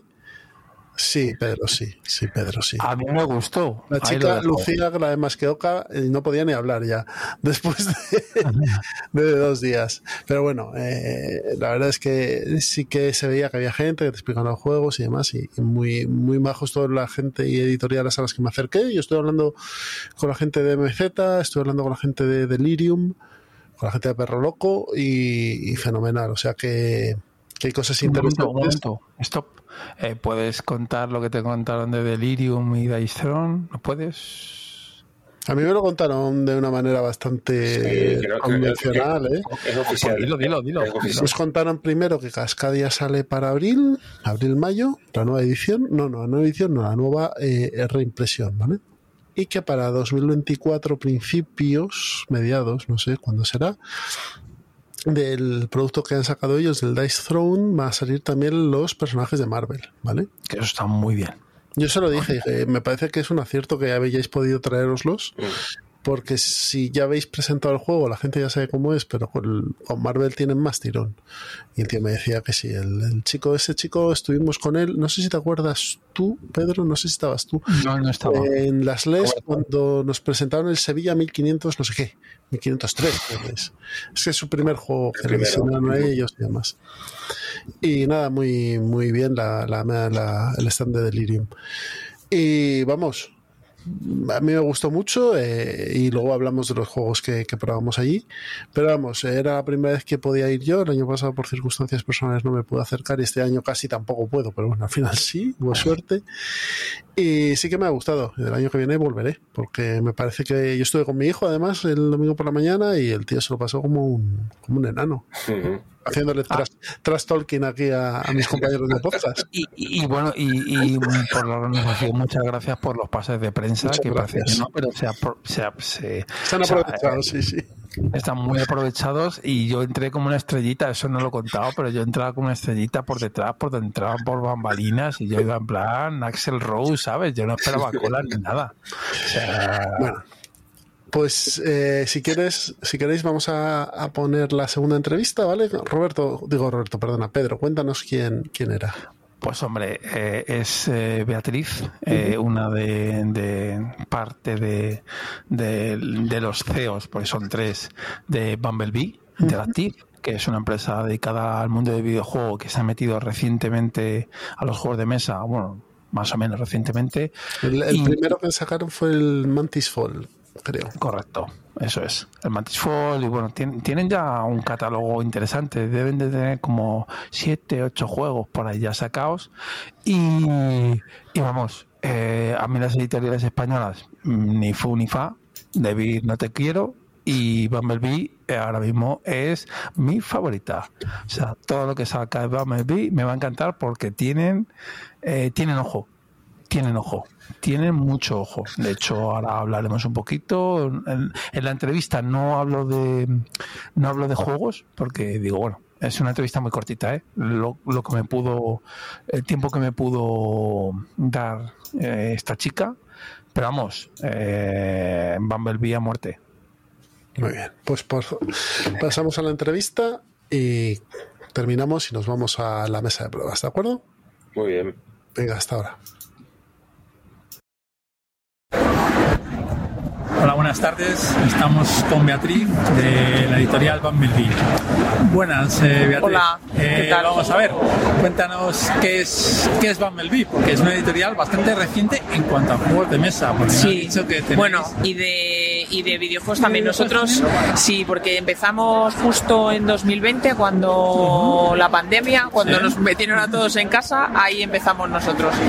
Y empezamos, somos, venimos, somos, un, somos tres personas, sos- socios principales, venimos del mundo del videojuego y tenemos una distribución de videojuego físico en España y a partir de ahí ya teníamos en mente participar en, el, mundo del entretenimiento con algo más que fuera el videojuego. Ya, sabíamos que el juego de mesa era una opción excelente para los jugadores, para la gente que se juntara, no solamente eh, un videojuego que los chavales o cualquiera se sienta y juega solo su partida con otros desconocidos y nosotros queríamos que hubiera una unión de un, un grupo social que se reuniera, que se sentara en una mesa, que disfrutara, echar unas risas y pasar un momento agradable y qué mejor que el juego de mesa para, para ello. Entonces empezamos con, con la publicación de juegos de Pues, mesa. para llevar solo tres años tenéis ya bastantes títulos, además son bastante potentes. Cuando empezamos con Bumblebee, nosotros el primer año solo hicimos distribución de videojuegos. Teníamos ya en la cabeza el juego de mesa, pero no queríamos salir con un juego solo. Queríamos, en- empezamos con cinco, presentamos ya la, división de juego de mesa con cinco juegos. No salieron todos al mismo tiempo, lo, lo queremos hacer de una manera paulatina, pero sí comenzar con un catálogo ya establecido. No, que esto no fuera un juego y si te he visto no me acuerdo. Y bueno, ¿cómo es? Porque eso te, te- te afecta a ti directamente. ¿Cómo es el trato con los partners? Porque no, de momento no estáis con publicación propia, estás comprando licencias. ¿Cómo Nosotros, es? ten- bueno, eh, en la mayoría, jóvenes, sí, jóvenes. somos muy jóvenes. La mayoría de nuestros juegos están en, en la fase de Kickstarter, entonces acordamos con el estudio desarrollador, oye, eh, ¿te interesa que haya una distribución en español a nivel internacional? Porque nosotros vendemos en cualquier territorio hispanoparlante. Ah, Entonces, también Sudamérica. Claro, Sudamérica. Llegamos a México, Chile, tenemos distribución allí, estamos intentando abrir en Uruguay y, y, bueno, pues a ver si puede ser Costa Rica, en fin, algún otro país. Sudamérica es muy complejo Esto porque es es muy muy, complejo. grande, ¿no? Sí, y cada bueno, país tiene su regulación. su regulación y ahí el- el- la primera barrera que encontramos es la logística, cómo Correcto. llegar allí, porque luego hay compañías logísticas, hay operadoras que no quieren distribuir en ciertos países porque son territorios considerados peligrosos y no Ah, sí. quieren distribuir. Entonces, bueno, pues ahí está un poco complicado, pero en el momento que pega el salto al charco, pues por ejemplo desde Chile, pues se puede llegar a Argentina o, Ya, ya, o a cualquier otro Muy bien. país. Y en cuanto a la elección del juego, entiendo que. ¿Cómo, decís este? Pues eh, Mirando muchos Kickstarters. Bueno, o- miramos, trabajamos con un agente también que nos que nos proporciona juegos y entonces pues eh, vemos eh, tiene que ser algo que nos enamore, o sea, eh, esto es algo que antes de salir a mesa que nos cuente una historia. Y entonces en ese momento ya ponemos el ojo y a partir de ahí pues vemos un poco pues qué condiciones hay, si es interesante, que no, que y, ahí está. So- que tenga una traducción, que sea lenguaje dependiente, porque si no nosotros no Ya. tendríamos razón de existir. O sea, quieres que tenga cierto. O sea, que sea, no digo Ameritrans, pero sí que los componentes tengan cierto. o sea, bastante texto, que no sea un Claro, abstracto, porque, por así decirlo. un- claro, que son si, reglas. si es una regla sencilla, todos hablamos inglés, o más o menos, pero al final puedes conseguir el juego y sin pasar por una traducción, entonces no tiene sentido. Para- Y, y es- ¿tendréis en algún tipo de juego? O sea, ¿tienen que ser Kickstarter o Kickstarter es lo fácil? No, no, no. eh, Simplemente lo principal que tiene que ser un juego que nos enamore. Nos da igual que sea un filler, que sea. Nosotros tenemos un catálogo muy tematizado. También es cierto que no vamos a público muy familiar ni a niños, pero a partir de ahí, pues tiene que ser un juego que nos, que nos enamore y que nos cuente algo. Antes, si puede ser por, por nuestra historia, nuestro pasado en el videojuego, pero tiene que estar ahí para que nos cuente una historia y nos diga algo y entonces empezar a jugar. Y bueno, ¿qué tal es la relación con los partners? Que lo llevas tú. O sea, es fácil, por ejemplo, que tenemos aquí delante el Fit de Kraken. No. Es... Vale. No, no es fácil. Y luego, pues esto es como cada. En todas partes cuecen habas. Quiero decir que cada compañía es un mundo y hay gente más maja, hay gente que no, hay gente que. Todo depende del tamaño del, del desarrollador, todo depende. Pero Porque, claro, vuestros juegos. Está, este, no me acuerdo muy bien, pero el Beast, el Beast era fran- son Son- son franceses. suecos. Ah, suecos. Ah, Son vale. Son Beast suecos, son pero, suecos. pero entiendo que solo es una persona o, por ejemplo, el. Bueno, o bueno, depende. un equipo pequeño. Hay- son equipos decir. pequeños, muchos son equipos O, pequeños. en cambio, Level 99, ese hombre, pues ya equi- son- lleva equipo mucho grande. tiempo. Sí, sí, sí. eh, Hay un equipo muy grande, con Dead by Daylight el equipo es muy grande, hay que pasar muchos procesos. eh, bueno, viene de una IP de un videojuego que nosotros distribuimos también, entonces eso quizá a nosotros nos haga un poco. es más interesante para el desarrollador, pero claro, todo depende de las Y compañías. a, y a la hora de imprimir, ¿imprimís con ellos? O sea, Imprimimos siempre con ellos. Vale. O sea, Sí, porque- esto es más interesante desde el punto de vista de abaratamiento de costes. Claro, claro, claro. Entonces, siempre que haya más territorios imprimiendo, pues es, es así. es- Sí, lo- pero, pero al final también lleva- llegas a un, a un máximo, o sea, no vas a rebajar más porque os apuntéis. Es mucho más sencillo, más barato imprimir 15.000 unidades que imprimir 2.000. ¿Y, cómo es trabajar en China? Porque entiendo que lo hacéis en China. complicado. Sí, esto se hace todo en China, porque lo- pues es complicado, porque China, mal que nos pese, es una superpotencia y nos tiene a todos un poco cogidos por... ¿Tenéis que desplazaros allí? Porque No, no, la no, gente se, ha- desplazado incluso. Eh, Nosotros de momento no, a lo mejor llega un punto que sí, pero nosotros de momento no, pero la relación pues es, a ver, son, es cordial, pero es, es complicada, es otra cultura, es una diferencia horaria tremenda, eh, muchísimos kilómetros para que luego el juego venga, entonces, pero bueno, eh, esto es, eh, vivimos en un mundo globalizado, con lo cual Muy bien, muy bien. Y luego, eh, ya por último, si quieres, para no robarte mucho No más pasa tiempo, nada. mucho más tiempo, eh, ¿qué salí, o sea, tenéis previsto eh, un catálogo en el sentido de todos los años queremos sacar tres títulos al menos, o, o es Nosotros no queremos sacar muchos títulos, no, nosotros como muchísimo un título al mes, como muchísimo, y eso Y es ya una pasada, es ¿eh? una burrada. Entonces este año lo tenemos muy cerrado, El- estamos trabajando ya para 2024, algún título se nos va a ir de los que teníamos previstos este año, se va a ir al año que viene, pero pues es un tema de producción y logística que No, claro, los no depende de ti, tiempos no ya no de dependen de nosotros y pero no no o sea eh, preferimos sacar menos juegos pero poder trabajar bien sobre ellos que las producciones estén cuidadas que haya una buena traducción que y, y con eso nos conformamos. No tenemos una ambición de decir vamos a sacar un-". no no, no es nuestra liga esa muy bien, pues Beatriz, muchas gracias. gracias a ti ha sido un placer mucho gusto Hasta luego. adiós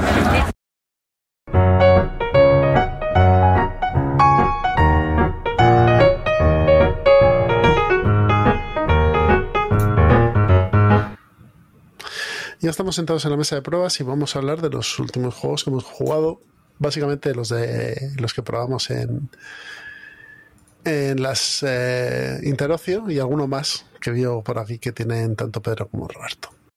que tengo por aquí un juego que- al que ya había jugado anteriormente hace ya un- dos añitos, así que era el Paladines del Reino del Oeste, que es un euro que a pesar de ser un euro multisolitario, a mí me gusta mucho. eh, este, este euro me parece que es un, un euro muy, muy interesante y esta vez lo he jugado con Iván eh, probando la, la expansión de Ciudad de Coronas. El juego eh, es un es un juego muy convero, es un juego en el que de esto te, que tienes tu tablero personal, vas montando, vas quitando piezas y poniéndolas en otro sitio, y a su vez vas obteniendo de esta manera más mejoras o nuevos trabajadores, y entonces lo que tienes que ir haciendo es ir combando, es un juego muy de combos, entonces cada turno tiene una duración pues indeterminada, porque dependiendo de lo bien que lo hagas, lo bien que hiles, pues vas a conseguir mejores resultados. ¿Qué te ofrece la, la la expansión, bueno, pues te, te, te, te, trae nuevas, nuevas cartas, eh, amplía las vías para conseguir eh, estos trabajadores de los que hablamos, trae también una pequeña mecánica de, de, de, que llaman diplomacia, pero creo que no es una expansión imprescindible. Es una expansión uh -huh. que te añade más, es una, una expansión que digo, como he dicho, amplía las posibilidades de, de, de, de, encontrar lo que necesitas y no quedarte y no quedarte estancado, pero quizás es esto lo que precisamente a mí menos me llama la atención, porque es un juego que jugándolo a dos, yo no, no lo he jugado a otro número. Pues nada, te vas pisando y estás ahí muy como muy hay, hay partes que parece que no vas a llegar bien a lo que quieres. Entonces cuando metes esta expansión y metes uh -huh. todas estas nuevas vías, lo que te está proporcionando es que el juego sea como, para mí que lo aligera en esa, en esa cuestión. Y es verdad que por otra parte, creo que hace que, que también pues tenga puntos negativos como por ejemplo que el, el setup se alargue, de acuerdo, porque tienes más que colocar no. las cartas, tienes que ampliar, bueno, y además las cartas se colocan de una manera concreta, en un orden concreto, te tienes que, que te tienes que entretener más en, en, este aspecto. De hecho, nosotros cuando lo jugamos, eh, casi ni la tocamos. Sí, o sea, es que la, la, la, la, montamos y tal, y luego sí es verdad que no nos llamaba mucho la atención, ¿sabes? Entonces yo, sinceramente, a día de hoy, eh, creo que no es imprescindible, creo que me gustaría volver a jugar el juego con el básico, a pelo, uh -huh. como más me gustó cuando lo, lo, he jugado. Y creo que si es recomendable para alguien, es para alguien que le haya dado ya sus 20, 25 partidas y quiera... O sea, para nadie que escuche el podcast. para, para, pocos jugadores, porque la verdad que no, no sé cuánta, cuánta gente le podrá dedicar tanto juego, a, a tanto, tantas partidas a, a, un juego tan específico como este. El juego, para el que lo, los que no lo conozcáis, bueno, es de esta, de esta serie de, de arquitecto terreno del oeste, tal, el arte de, de, de, del mismo, del micro. Y, y, la caja tanto de la expansión como de, del juego base, pues siguiendo la línea del resto, no tiene nada de aire, trae una cantidad de, de componentes bastante, bastante buena eh, y en línea general la producción está, está muy bien. Eh, si os gustan los euros y sobre todo estos euros de tener tu tablito personal, ir sacando piezas fuera y tal, os lo recomiendo. Y la expansión. ¿Interacción? Interacción poca. poca. Es que es poca, pero. Claro, sí, es, es, es, que, es que en, este, en esta saga la interacción brilla por su ausencia. Sí, a ver, pero tiene menos, por ejemplo, en el, en el de arquitectos, que el arquitecto sabes que tiene la mecánica esta de ir eh, apresando a los otros. Sí, pero, pero tampoco es algo. No, o sea, no te, la, no la te, tienes, pero no es de, determinante. No es una gran, no es una gran zancadilla, o sea, cuando eso se lo haces al otro. Aquí ocurre algo parecido. Aquí hay una, hay una, hay unas, unas partes que se llaman los puentes, los puestos avanzados, en donde tienes que ir colocando eh, unas fichitas para ir ganando una serie de ventajas. ¿Qué es lo que ocurre? Que dependiendo de una serie de tracks que va subiendo, tú vas a poner, uh -huh. poder ponerte, colocarte en, en ciertos sitios y en otros no, ¿de acuerdo?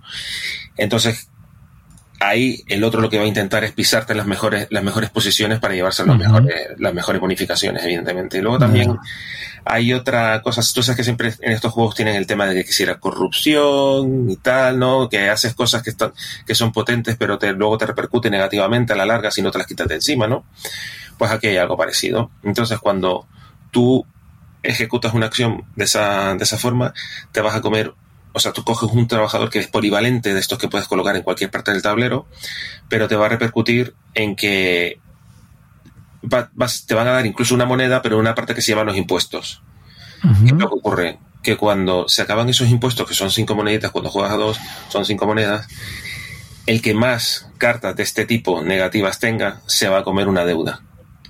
Entonces muchas veces también la interacción está ahí, yeah. en forzar que el otro coja más y cuando veas que está a puntito de caramelo, coger esa monedita para que el otro se coma una deuda. Entonces hay un par de aspectos en donde puedes atacar al otro, pero tampoco, tampoco son muy, muy Bueno, determinantes. Es lo que te voy a decir, que tampoco estos euros buscan eso. Entonces, claro, es Sí. un tipo de jugadores euros que le gusta, pues, pues ir a su rollo, Sí. de combar y hacer sus el cositas. en el está. ojito un poco y tal, pero aquí sí, lo- eh, el, el combo es lo que lo que prima y lo que y al que al, al, al Eurogamer combero es al que le al que le, le tiene que gustar este juego. entiendo que la caja es, es, es una caja que no es muy grande, vamos, que es Sí, como decía, es como el resto de es como el resto de la serie, o sea, cajas muy pequeñas o, o- Bueno, o- o- contenidas. contenidas, muy contenidas, que las abres y las cosas están que parece que van a salir a presión porque están todas muy bien metidas ahí. pero bien, ¿eh? Eso me encanta. Sí, o sea, sí, sí, sí, sí, sí, sí.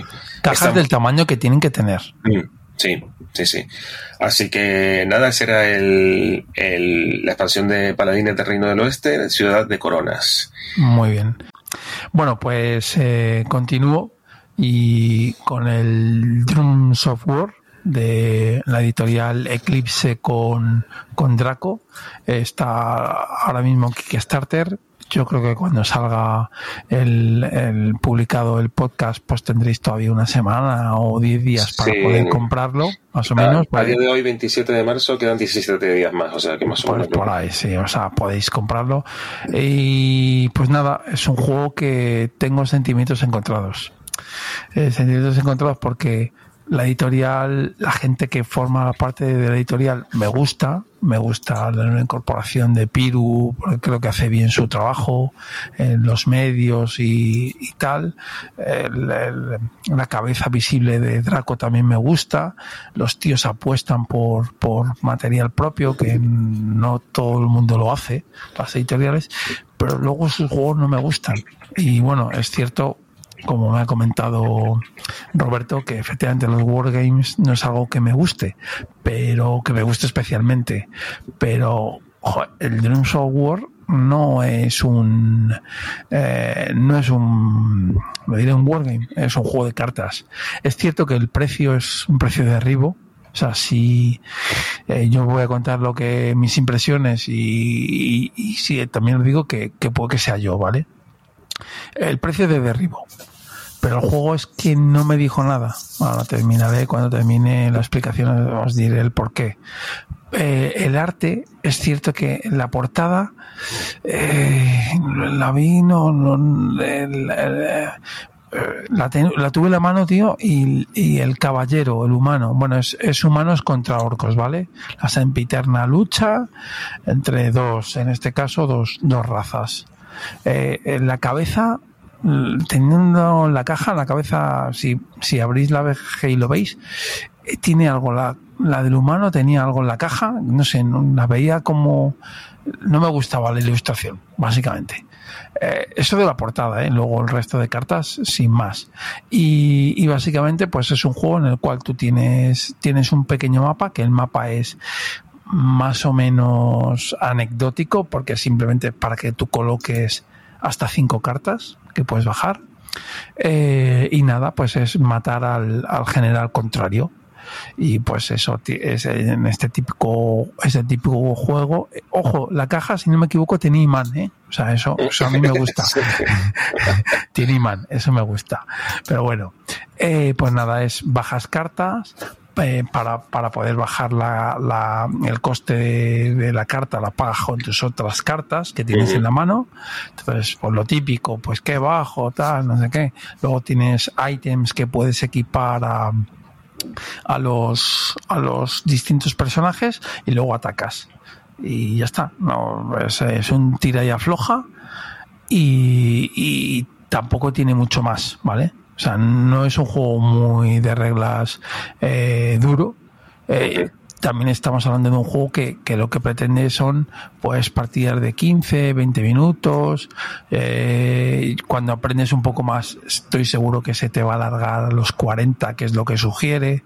Vamos, de primera partida, yo creo que sin conocerte el mazo, el humano lo tiene un poquito más fácil y en 20 minutos debería estar finiquitada. ¿Vale? Eh, tiene la suficiente enjundia para ser un juego interesante, pero es que en ese nicho aunque dure más, me gusta mucho más el Summoner Wars y el Lord of, el Lord of War, que es ese rollo, aunque sí, evidentemente, el, Summoner Wars eh, son, es una hora y el otro, el otro, el Lord of War, yo creo que es eh, media, media horita, ¿eh? O sea, yo estaría, estaría ahí. Eh, por eso no me ha, me ha encantado, porque tengo estos dos juegos, los tengo de hace tiempo, me parecen diseños mejores, o si no mejores, como no me ha sorprendido, pues no sé. Eh, yo, si no tenéis este juego y os gusta lo que es un juego de cartas confrontacional de dos jugadores, por 18 euros, ojito, no lo veo mal. Pero si tenéis eso, lo que decía, el, el Summoner Wars o, lo- el- o el Lord of War, eh, metértelo en tu ludoteca a mí me costaría. Pero que sigan, ¿eh? Ojalá que, que Draco siga y Eclipse ahora siga. con, y- ahora con Eclipse están metiendo mucho catálogo de. de por eso, por eso, juego. por eso digo que, que sigan, que, que a mí no me guste no significa que no estén haciendo bien las cosas o por lo menos lo estén intentando. Ojo. Tú tampoco, tú tampoco has probado ni el 300, ni el Claro, sí, Tetrarquía, ni sí, estos, sí, sí, sí, no, no, reconozco que eso no los he probado, pero que, eh, no sé, no sé, Draco lo intenta hacer bien, pero conmigo no. O sea, yo no soy su target. Lo, ¿no? sé, No eres lo- siento. potencial. No, no sé por qué, no sé por qué. Y me da rabia porque, porque los, los hombres se están esforzando y lo intentan. O sea, no es que se ve, se ve que lo están intentando, pero bueno, pues no me entran, no me entran. Lo siento, ¿eh? Es como esa Venga, novia Jesús. o ese novio que no terminas de querer del todo. Efectivamente. Venga, Jesús, dale, dale candelanda. A ver, yo, an- antes de que Jaster me cortaba la, la fibra, eh, estaba hablando de Star Wars eh, Deck Building, ¿vale? Que es el juego de Caleb Grace, que he visto aquí en, en la BGG, no tiene ningún juego más que, pero aquí ahora sí que aparecen muchísimos más, pues, para eso se me había caído internet. Eh, pues nada, colabora básicamente en El Señor de los Anillos, en Marvel Champions, en varios deck buildings. Debe ser del equipo deck building de estos. Bien. ¿Qué nos plantea este Star Wars de Deck Building Game? Es un juego que ha salido hace bien poquito. Ya tiene, Que tiene hype, que tiene ya hype. tiene un 8,1 en, en, la BGG con 1100 ratings. Eh, lo que tenemos aquí es el es un juego de mm, de confrontación entre dos jugadores, uno lleva al imperio y otro lleva la rebelión. Y básicamente tiene unas mecánicas similares a lo que es el Star, Star Realms. Tú vas a destruir tres bases del contrario, el contrario va a comprar cartas en un mercado, tú también, eh, mm, esas cartas se van a ir a tu descarte y luego cuando renuevas el mazo vas a poder jugarlas. Bueno, la- la gracia que tiene aquí es que son tres bases, efectivamente, pero entre ocho me parece que eliges tres. ¿Puede ser? Era así, eran ocho Sí, bases, eliges tres. Jugamos una demo rápida, entonces Vale, no pues- te puedo pues- pues decir eso, que- el- que eh, sepáis. Son Tienen tres bases. ocho. pues, eh, Sí, tres- te- o sea, tres bases que te tienen que matar, pero juraría que tienes ocho, o sea, que tiene cierta rejugabilidad. No, sí, Eh, sí, sí. para- sí, hay un y, montón de luego, bases. hay y de luego, y bases. luego o- otra cosa que me gusta. un montón de bases pero- para el rebelde y otro para el imperial. ¿eh? Eso es. Y otro- otra cosa que me gusta es que, aunque las cartas del pool central eh, son de rebeldes o de imperio, es decir, tú no puedes comprar uno de imperio o no puedes comprar uno del rebelde, si eres el imperio, pero sí se la puedes destruir. Ese detallito mola. Eso es lo que iba a contar. Eh, aparte de las cartas de Imperio de Rebelión, tienes las cartas de neutrales, que las puede comprar cualquiera. Y luego tú puedes destruir las cartas del, del adversario. Las compras por el mismo precio, te dan a ti eh, recursos y las sacas del juego, ¿vale? Porque hay cartas que, que te hacen mucha pupa. Aparte de eso, bueno, pues tienes cartas de ataque, cartas de recursos, personajes, etcétera, que van haciendo cosas. Y luego tienes el indicador de, de la track de fuerza. mm, que lo que va a hacer es bueno pues alterar un poco los resultados tanto de ataques como de defensa como de mm, recursos dependiendo del, del lado en el que esté y el lado que te corresponda y los jugadores mejor dicho los personajes que te modifiquen esto me parece que el juego está bien eh, ha salido por 35 36 euros Es un eh, caro, ¿no? Mm, chico, visto lo visto. Hombre, ya, ya, ya, pero me- se me hace un pelín caro. Es un poco caro, sí, pero bueno, es una licencia Star Wars. Bueno, bueno. Y, y nada, eh, un producto más, la verdad es que nos lo explicaron bastante bien y creo que es un buen producto familiar y es un gran plan malvado. Quizás caja un poco muy, muy grande para lo que es el juego como tal, pero bueno, eh, comentaba la gente de, de punto de victoria que habían echado ahí cuatro, cuatro, cuatro tokens que tenían por ahí y demás, pero bueno. Creo que es un poco exagerar. Pero sí, no, no es la mejor de las producciones de, de. No, pero ahí tiene razón Pablo, y es que no, no tiene sentido que eh, si una base para matarla necesitas poner 17 cubitos, te hace poner 17 cubitos, que no haya de 5 ni de 10. Eso es un poco que dices, señores, será por tokens de, de que, te, que habéis sacado un juego de la Guerra de las Galaxias. Cartón, sí, los de, los de, este- de- los de mm, Destiny te valen perfectamente. Por o sea que eso. no puedes jugar con los de Destiny. Pero bueno, está bien, ¿eh? El juego está bien. Pues, Eh, vosotros. Eh, bueno, eh, de- íbamos a hablar mm, ya del Day by Daylight, Bueno, entonces pues entonces hablo de dos, hablo de dos más. A ver, yo voy a hablar de Spell, que es un juego del año 2020 de Perro Loco Games, de, de, de Jesús Fuentes y Jesús Fuentes a los dibujos. Y lo que es, lo que nos plantea es básicamente un Tascalar en miniatura, ¿vale? Vamos a tener una cuadrícula de, creo que eran 4x4, en la que va a faltar siempre una pieza y es un combate entre dos magos ¿no? estos dos magos van a, tienen dos poderes uno de ellos es mover el tablero ¿vale? y otro es moverse ellos o cambiar la loseta o activar una loseta ¿vale? el va a haber unas cartas con patrones y cada jugador va a intentar activar la loseta y, y colocar las losetas de tal manera que puedan adquirir esos patrones. Al adquirir esos patrones, que son las cartas hechas de puntuación, aparte de puntos, te dan unas habilidades extras. Pues puedes jugar dos minions que tiene el mago. O puedes, son acumulativos además, son de 1 a 4 y las de 1, 2 y 3 sí te dan habilidades. Puedes jugar dos minions y además el mago se puede mover a cualquier sitio. Eh, puedes eh, jugar dos minions, puede moverse el mago a cualquier sitio y, o puedes mover al otro mago. Entonces, bueno, el juego es una caja pequeñita, la verdad, muy contenido. El precio creo que estaba, lo que vi allí en, en feria, estaba en 16, 18 euros. Quizá en tienda cuesta un poquito más. Y la verdad es que me pareció un juego muy interesante, sobre todo si para practicar la, la habilidad eh, espacial está bastante bien este, este level.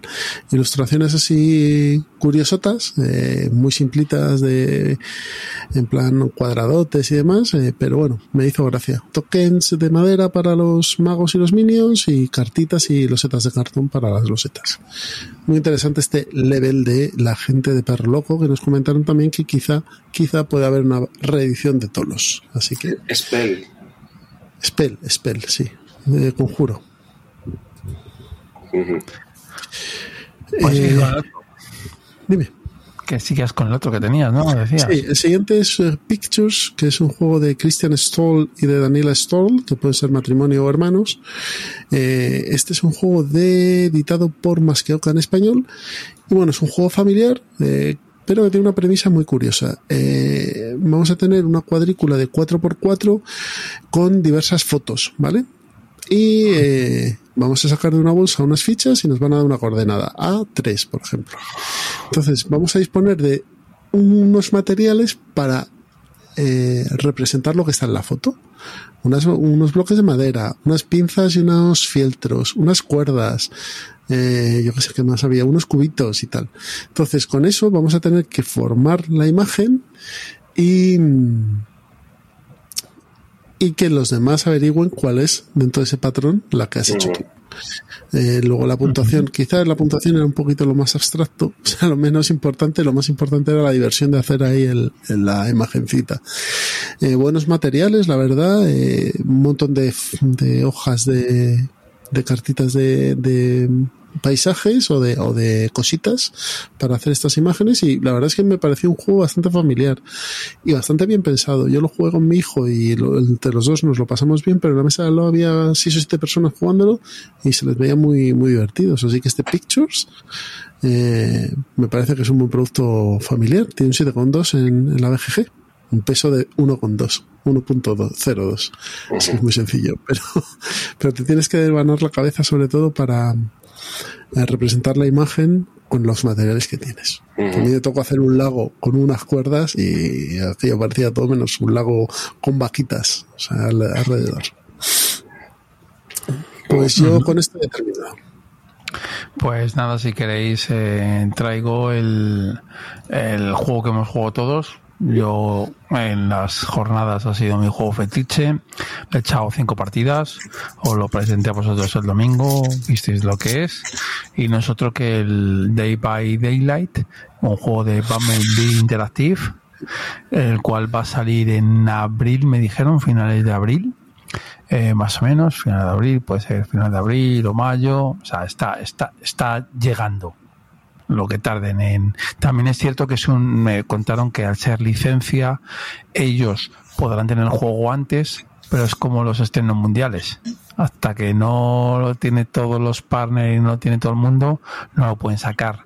También me dijeron el precio, que me dijeron, si no me equivoco, PvP 50 euros, que me sorprendió para hablarnos un poquito más, porque es un juego que está, está, está va, car- va- va cargadito, o sea, para 50 euros eh, yo creo que está bien, pues estamos hablando de, eh, si no me equivoco, siete supervivientes y seis asesinos, que las minis eh, no son espectaculares, pero, sí están- están no- bastante bien. No está O sea, nada, la verdad. Está muy o sea, bien. no están, están bastante bien, ¿vale? Y luego tiene dados, pues tenía cuatro o cinco dados grandotes, eh, tenía otros token de herida, token de, ¿cómo se dice? De, de- de cartón a tutti pleni, el mapa por los dos 50 lados. euros va cargado. No, no, Yo creo que por 50 euros es, o sea, Bumblebee eh, lo han hecho muy bien. Eh, ¿Qué plantea el Dead by Daylight? Bueno, es una licencia de un juego de, de ordenador en el cual tienes un asesino y gente normal y esa gente normal tiene que cooperar ir corriendo por las localizaciones, encender una serie de generadores y si consiguen arrancar los generadores se enciende luz que es al, asesino no le gusta, encuentran la salida y se escapan. Y eso es lo que hace este juego de mesa. Eh, eh, mm, eh, uno es, es uno contra todos, que eso no le gusta a todo el mundo. A mí me parece perfecto que no sea IA, sino que sea un humano. Por eso que- Mansiones de la Locura primera edición es mejor que la segunda. Es, bueno. Por ese es- factor, ese sí, es ese mucho factor- mejor. sí, pero tiene, muchos fallos el juego, pero Claro. ese es el factor definitivo. Sigue, por favor. Sí, nada, nada. Pero es que mucho chocho. Ese es el problema, pero que hay mucho carajal. pero eso es lo que le hace la diferencia. Sí, eso es cierto. Bueno, pues sigo. Eh, pues nada, eh, Level 99, un poco más que decir. Esta editorial me gusta mucho. Entré en el Kickstarter porque vi que tenía algo que me gustaba. Y Perdona, has vamos. dicho Level 99. Ah, Level Sí, 99 la, es la, la- película, la- vale, la vale, editorial madre, ¿vale? Eh, aquí otro detalle que os digo ya, en Bumblebee no pudieron, no han podido sacar, eh, han tenido que sacar el base, pero imposición de Level 99, que a lo mejor es una imposición del, de- del, del dueño de, de la licencia, ¿vale? Estos juegos con licencia es lo que tienen. Entonces, eh, desgraciadamente, por lo menos en la salida, solo van a poder sacar el core, no van a poder meter las chuminadas, bueno, chuminadas que son detallitos muy interesantes. Eh, te, te ponen, el, el malo tiene que hacerte una herida y, y cuando estás herido te ponen un gancho. Pues esos ganchos están representados en la versión de Kickstarter con ganchos de verdad y que la, y el muñeco tiene un agujero detrás para que lo cuelgues de verdad en el gancho. Bueno, son detalles que están bien y que desgraciadamente no, no se lo permiten traer. Pero aún así, lo preguntaba alguien en un vídeo que vi por ahí, en serio, el juego como está que van a traer está perfecto y tienes partidas para aburrir y no te vas a cansar ni nada. Defectos que le puedes poner el mapa. El mapa es un poco abstracto y un poco feo.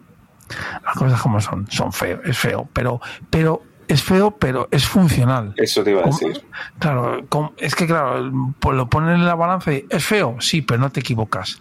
El, el objetivo, bueno, ya cuento un Bueno, poco. el no te equivocas. ah, Te puedes equivocar, incluso quiero decir, si hubiera sido, si hubieran optado por un diseño más elaborado peor. y menos sintético, te, peor. te- te equivocarías más. Sí, correcto. O sea, básicamente es el malo tiene que eh, colgar a todos los, bueno, colgar varias veces a, a la gente, ¿vale? En un track avanzando de, de, de- os va, te va asesinando, ¿vale? Y, y el, y el, y el track de los, y los humanos lo que tienen que hacer es arrancar cinco generadores y encontrar la salida. Entonces el turno es, es, es, es muy simple. Es una selección bueno, si- acciones, es, decirlo. es una selección, sí, es selección de casillas o selección de Oh. cartas.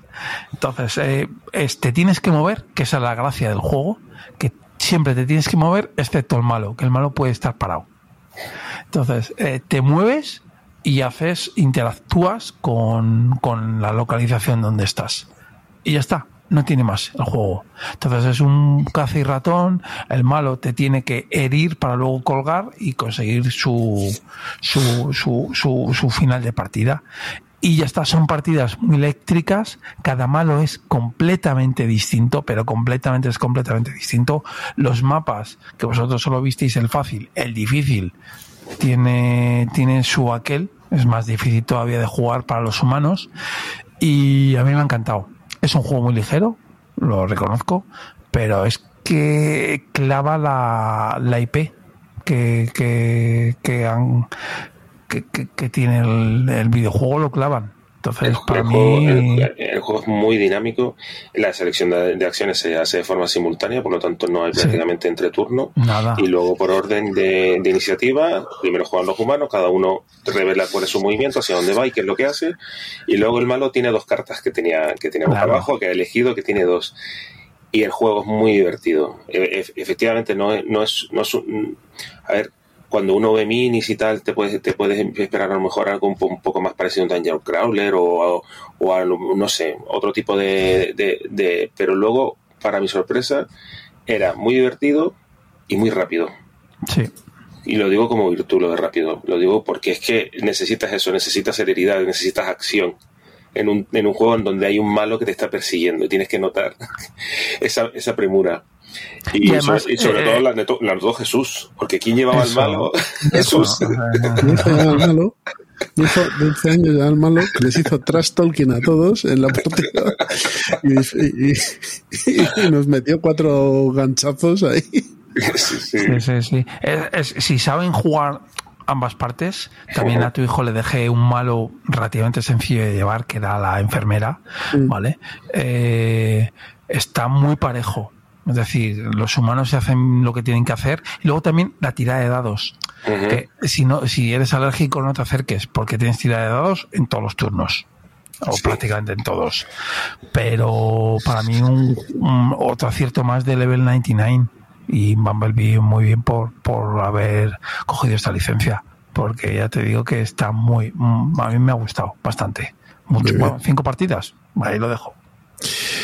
Pues yo creo que es el último que tenemos, ¿no? Sí. Eh, sí. Sí. Pues nada, pasamos al plan malvado. Así que hasta ahora.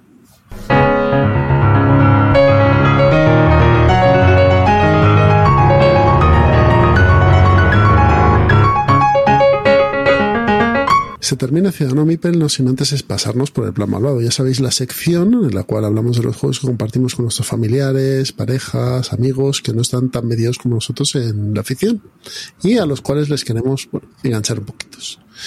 Eh, Pedro, ¿tú traes hoy uno o no ha podido ser? No ha podido ser. No Eh, Cuando mis hijas tengan 10 años más, pues jugarán al Day by Daylight. Les vas a dar ahí al Day by Day. Pues si quieres, eh, Roberto, empiezo yo, ¿vale? Vale. Eh, yo voy a empezar con un juego del cual ya hemos hablado aquí, pero eh, lo volvimos a disfrutar el otro día y lo pasamos muy bien, que es Nutrias Ganadoras, el juego de Aaron Andrew Wilson que está editado por Battonsai en Estados Unidos y aquí por Salt and Pepper Games. Nutrias Ganadoras es un juego de carterita, además de los pequeñitos, pero solo trae un mazo de 18 cartas, en las cuales vamos a repartir eh, tres a cada jugador y vamos a tener el río, que es una zona central, donde vamos a tener la- una, una nutria, ¿no? Eh, las nutrias tienen un color, un número y una flecha, ¿vale? Indicando hacia arriba o hacia abajo. Eh, lo que tienen que hacer los jugadores es muy sencillo. Escogen una carta de su mano con flecha para arriba o para abajo y lo que van a intentar es ganar.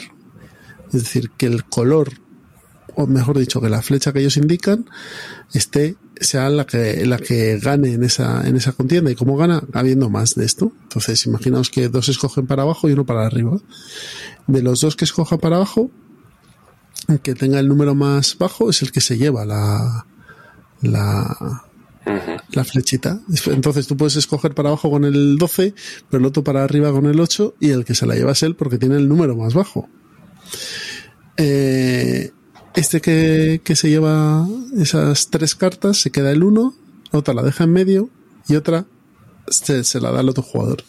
Al final lo que vamos a tener es unas condiciones de victoria en nuestra madriguera y unos detonantes de esas condiciones de victoria en el río. Es decir, si tú tienes que te dan dos estrellas por cada número par, en el río tiene que haber números pares. Si hay números impares no te sirve de nada. Así con todos. Vas a tener cuatro condiciones de puntuación y cuatro, de, y cuatro test de puntuación en el río. No tiene más. Partidas de 15 minutos, muy rápido. Vosotros lo habéis jugado los dos, ¿no? No, no. Todavía no, No, lo es- juego. No, no he jugado, ¿no? Todavía No, no, no, me- no, pero es no. que no, en, ver- en vergüenza, me vergüenza, lo tengo aquí. No lo más fáciles de jugar, ¿eh? Sí, sí, sí, sí, sí. O, eso sí, tiene una maldad infinita, porque claro, eh, tú le vas a dar al otro los, las cartas que no le sirven de nada. Y el otro va a estar ahí rabiando hasta que te la pueda quitar y devolvértela. Así que juego con mucha interacción, muy divertido, muy baratito. No sé cuánto costará este juego, 12 euros a lo mejor. Portable porque te lo puedes llevar en la carterita y muy interesante. Así que nada, nutrias ganadoras. Roberto. Bueno, eh, en Interocio eh, estaban los chicos de Cacahuete Games, eh, que para allá que nos fuimos, y entre los que jugamos estaba el Friegas tú de 2022, que es un juego muy sencillito, que su virtud es que viene en una caja muy pequeña y pueden jugar hasta 8 jugadores, por lo cual es, es ideal para llevártelo a una casa rural o cositas así. Eh, lo jugamos con Sergio, que tiene 8 años, lo jugó sin ningún problema, se enteró de todo y en principio, ¿qué es lo que, qué es lo que pasa? Esto refleja esas casas en donde convives con más gente y se va llenando el fregadero de platos, de platos, de platos y llega un momento en el que hay uno que va a poner un último plato que ya no puede poner y dices, pues nada, chaval, te toca a ti, fregas tú. ¿De acuerdo? Pues esto de esto se trata. El juego refleja eso. Tenemos tres cartas en la mano y tenemos que irlas depositando en la, en la- sobre la mesa. Y las cartas son totalmente cuadraditas y las vamos a colocar, vamos a ir colocando ortogonalmente a las que ya hay. Pero la chicha del juego está en que se tiene que conformar una cuadrícula que como máximo va a ser de 4x4 y además las filas no pueden sumar más de 7. Todas las cartas tienen un valor numérico y cuando las vas a colocar tienes que colocarlas de, de forma que nunca sumen más de 7. ¿Qué es lo que ocurre? Que llega un momento que es imposible. Ya ahí tienes un 6 en la mano y no hay manera, o un 1 y está todo muy, ya todo muy marcado, y claro, pues ya está, pues entonces fregas tú, coges todos los platitos y te los llevas contigo. Entonces esa pila te va a contar de forma negativa al final de la Uh, partida. ¿Entiendes?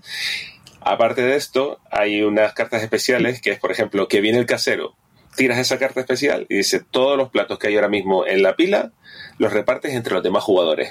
Y se van repartiendo uno para ti, uno para ti, otro para ti.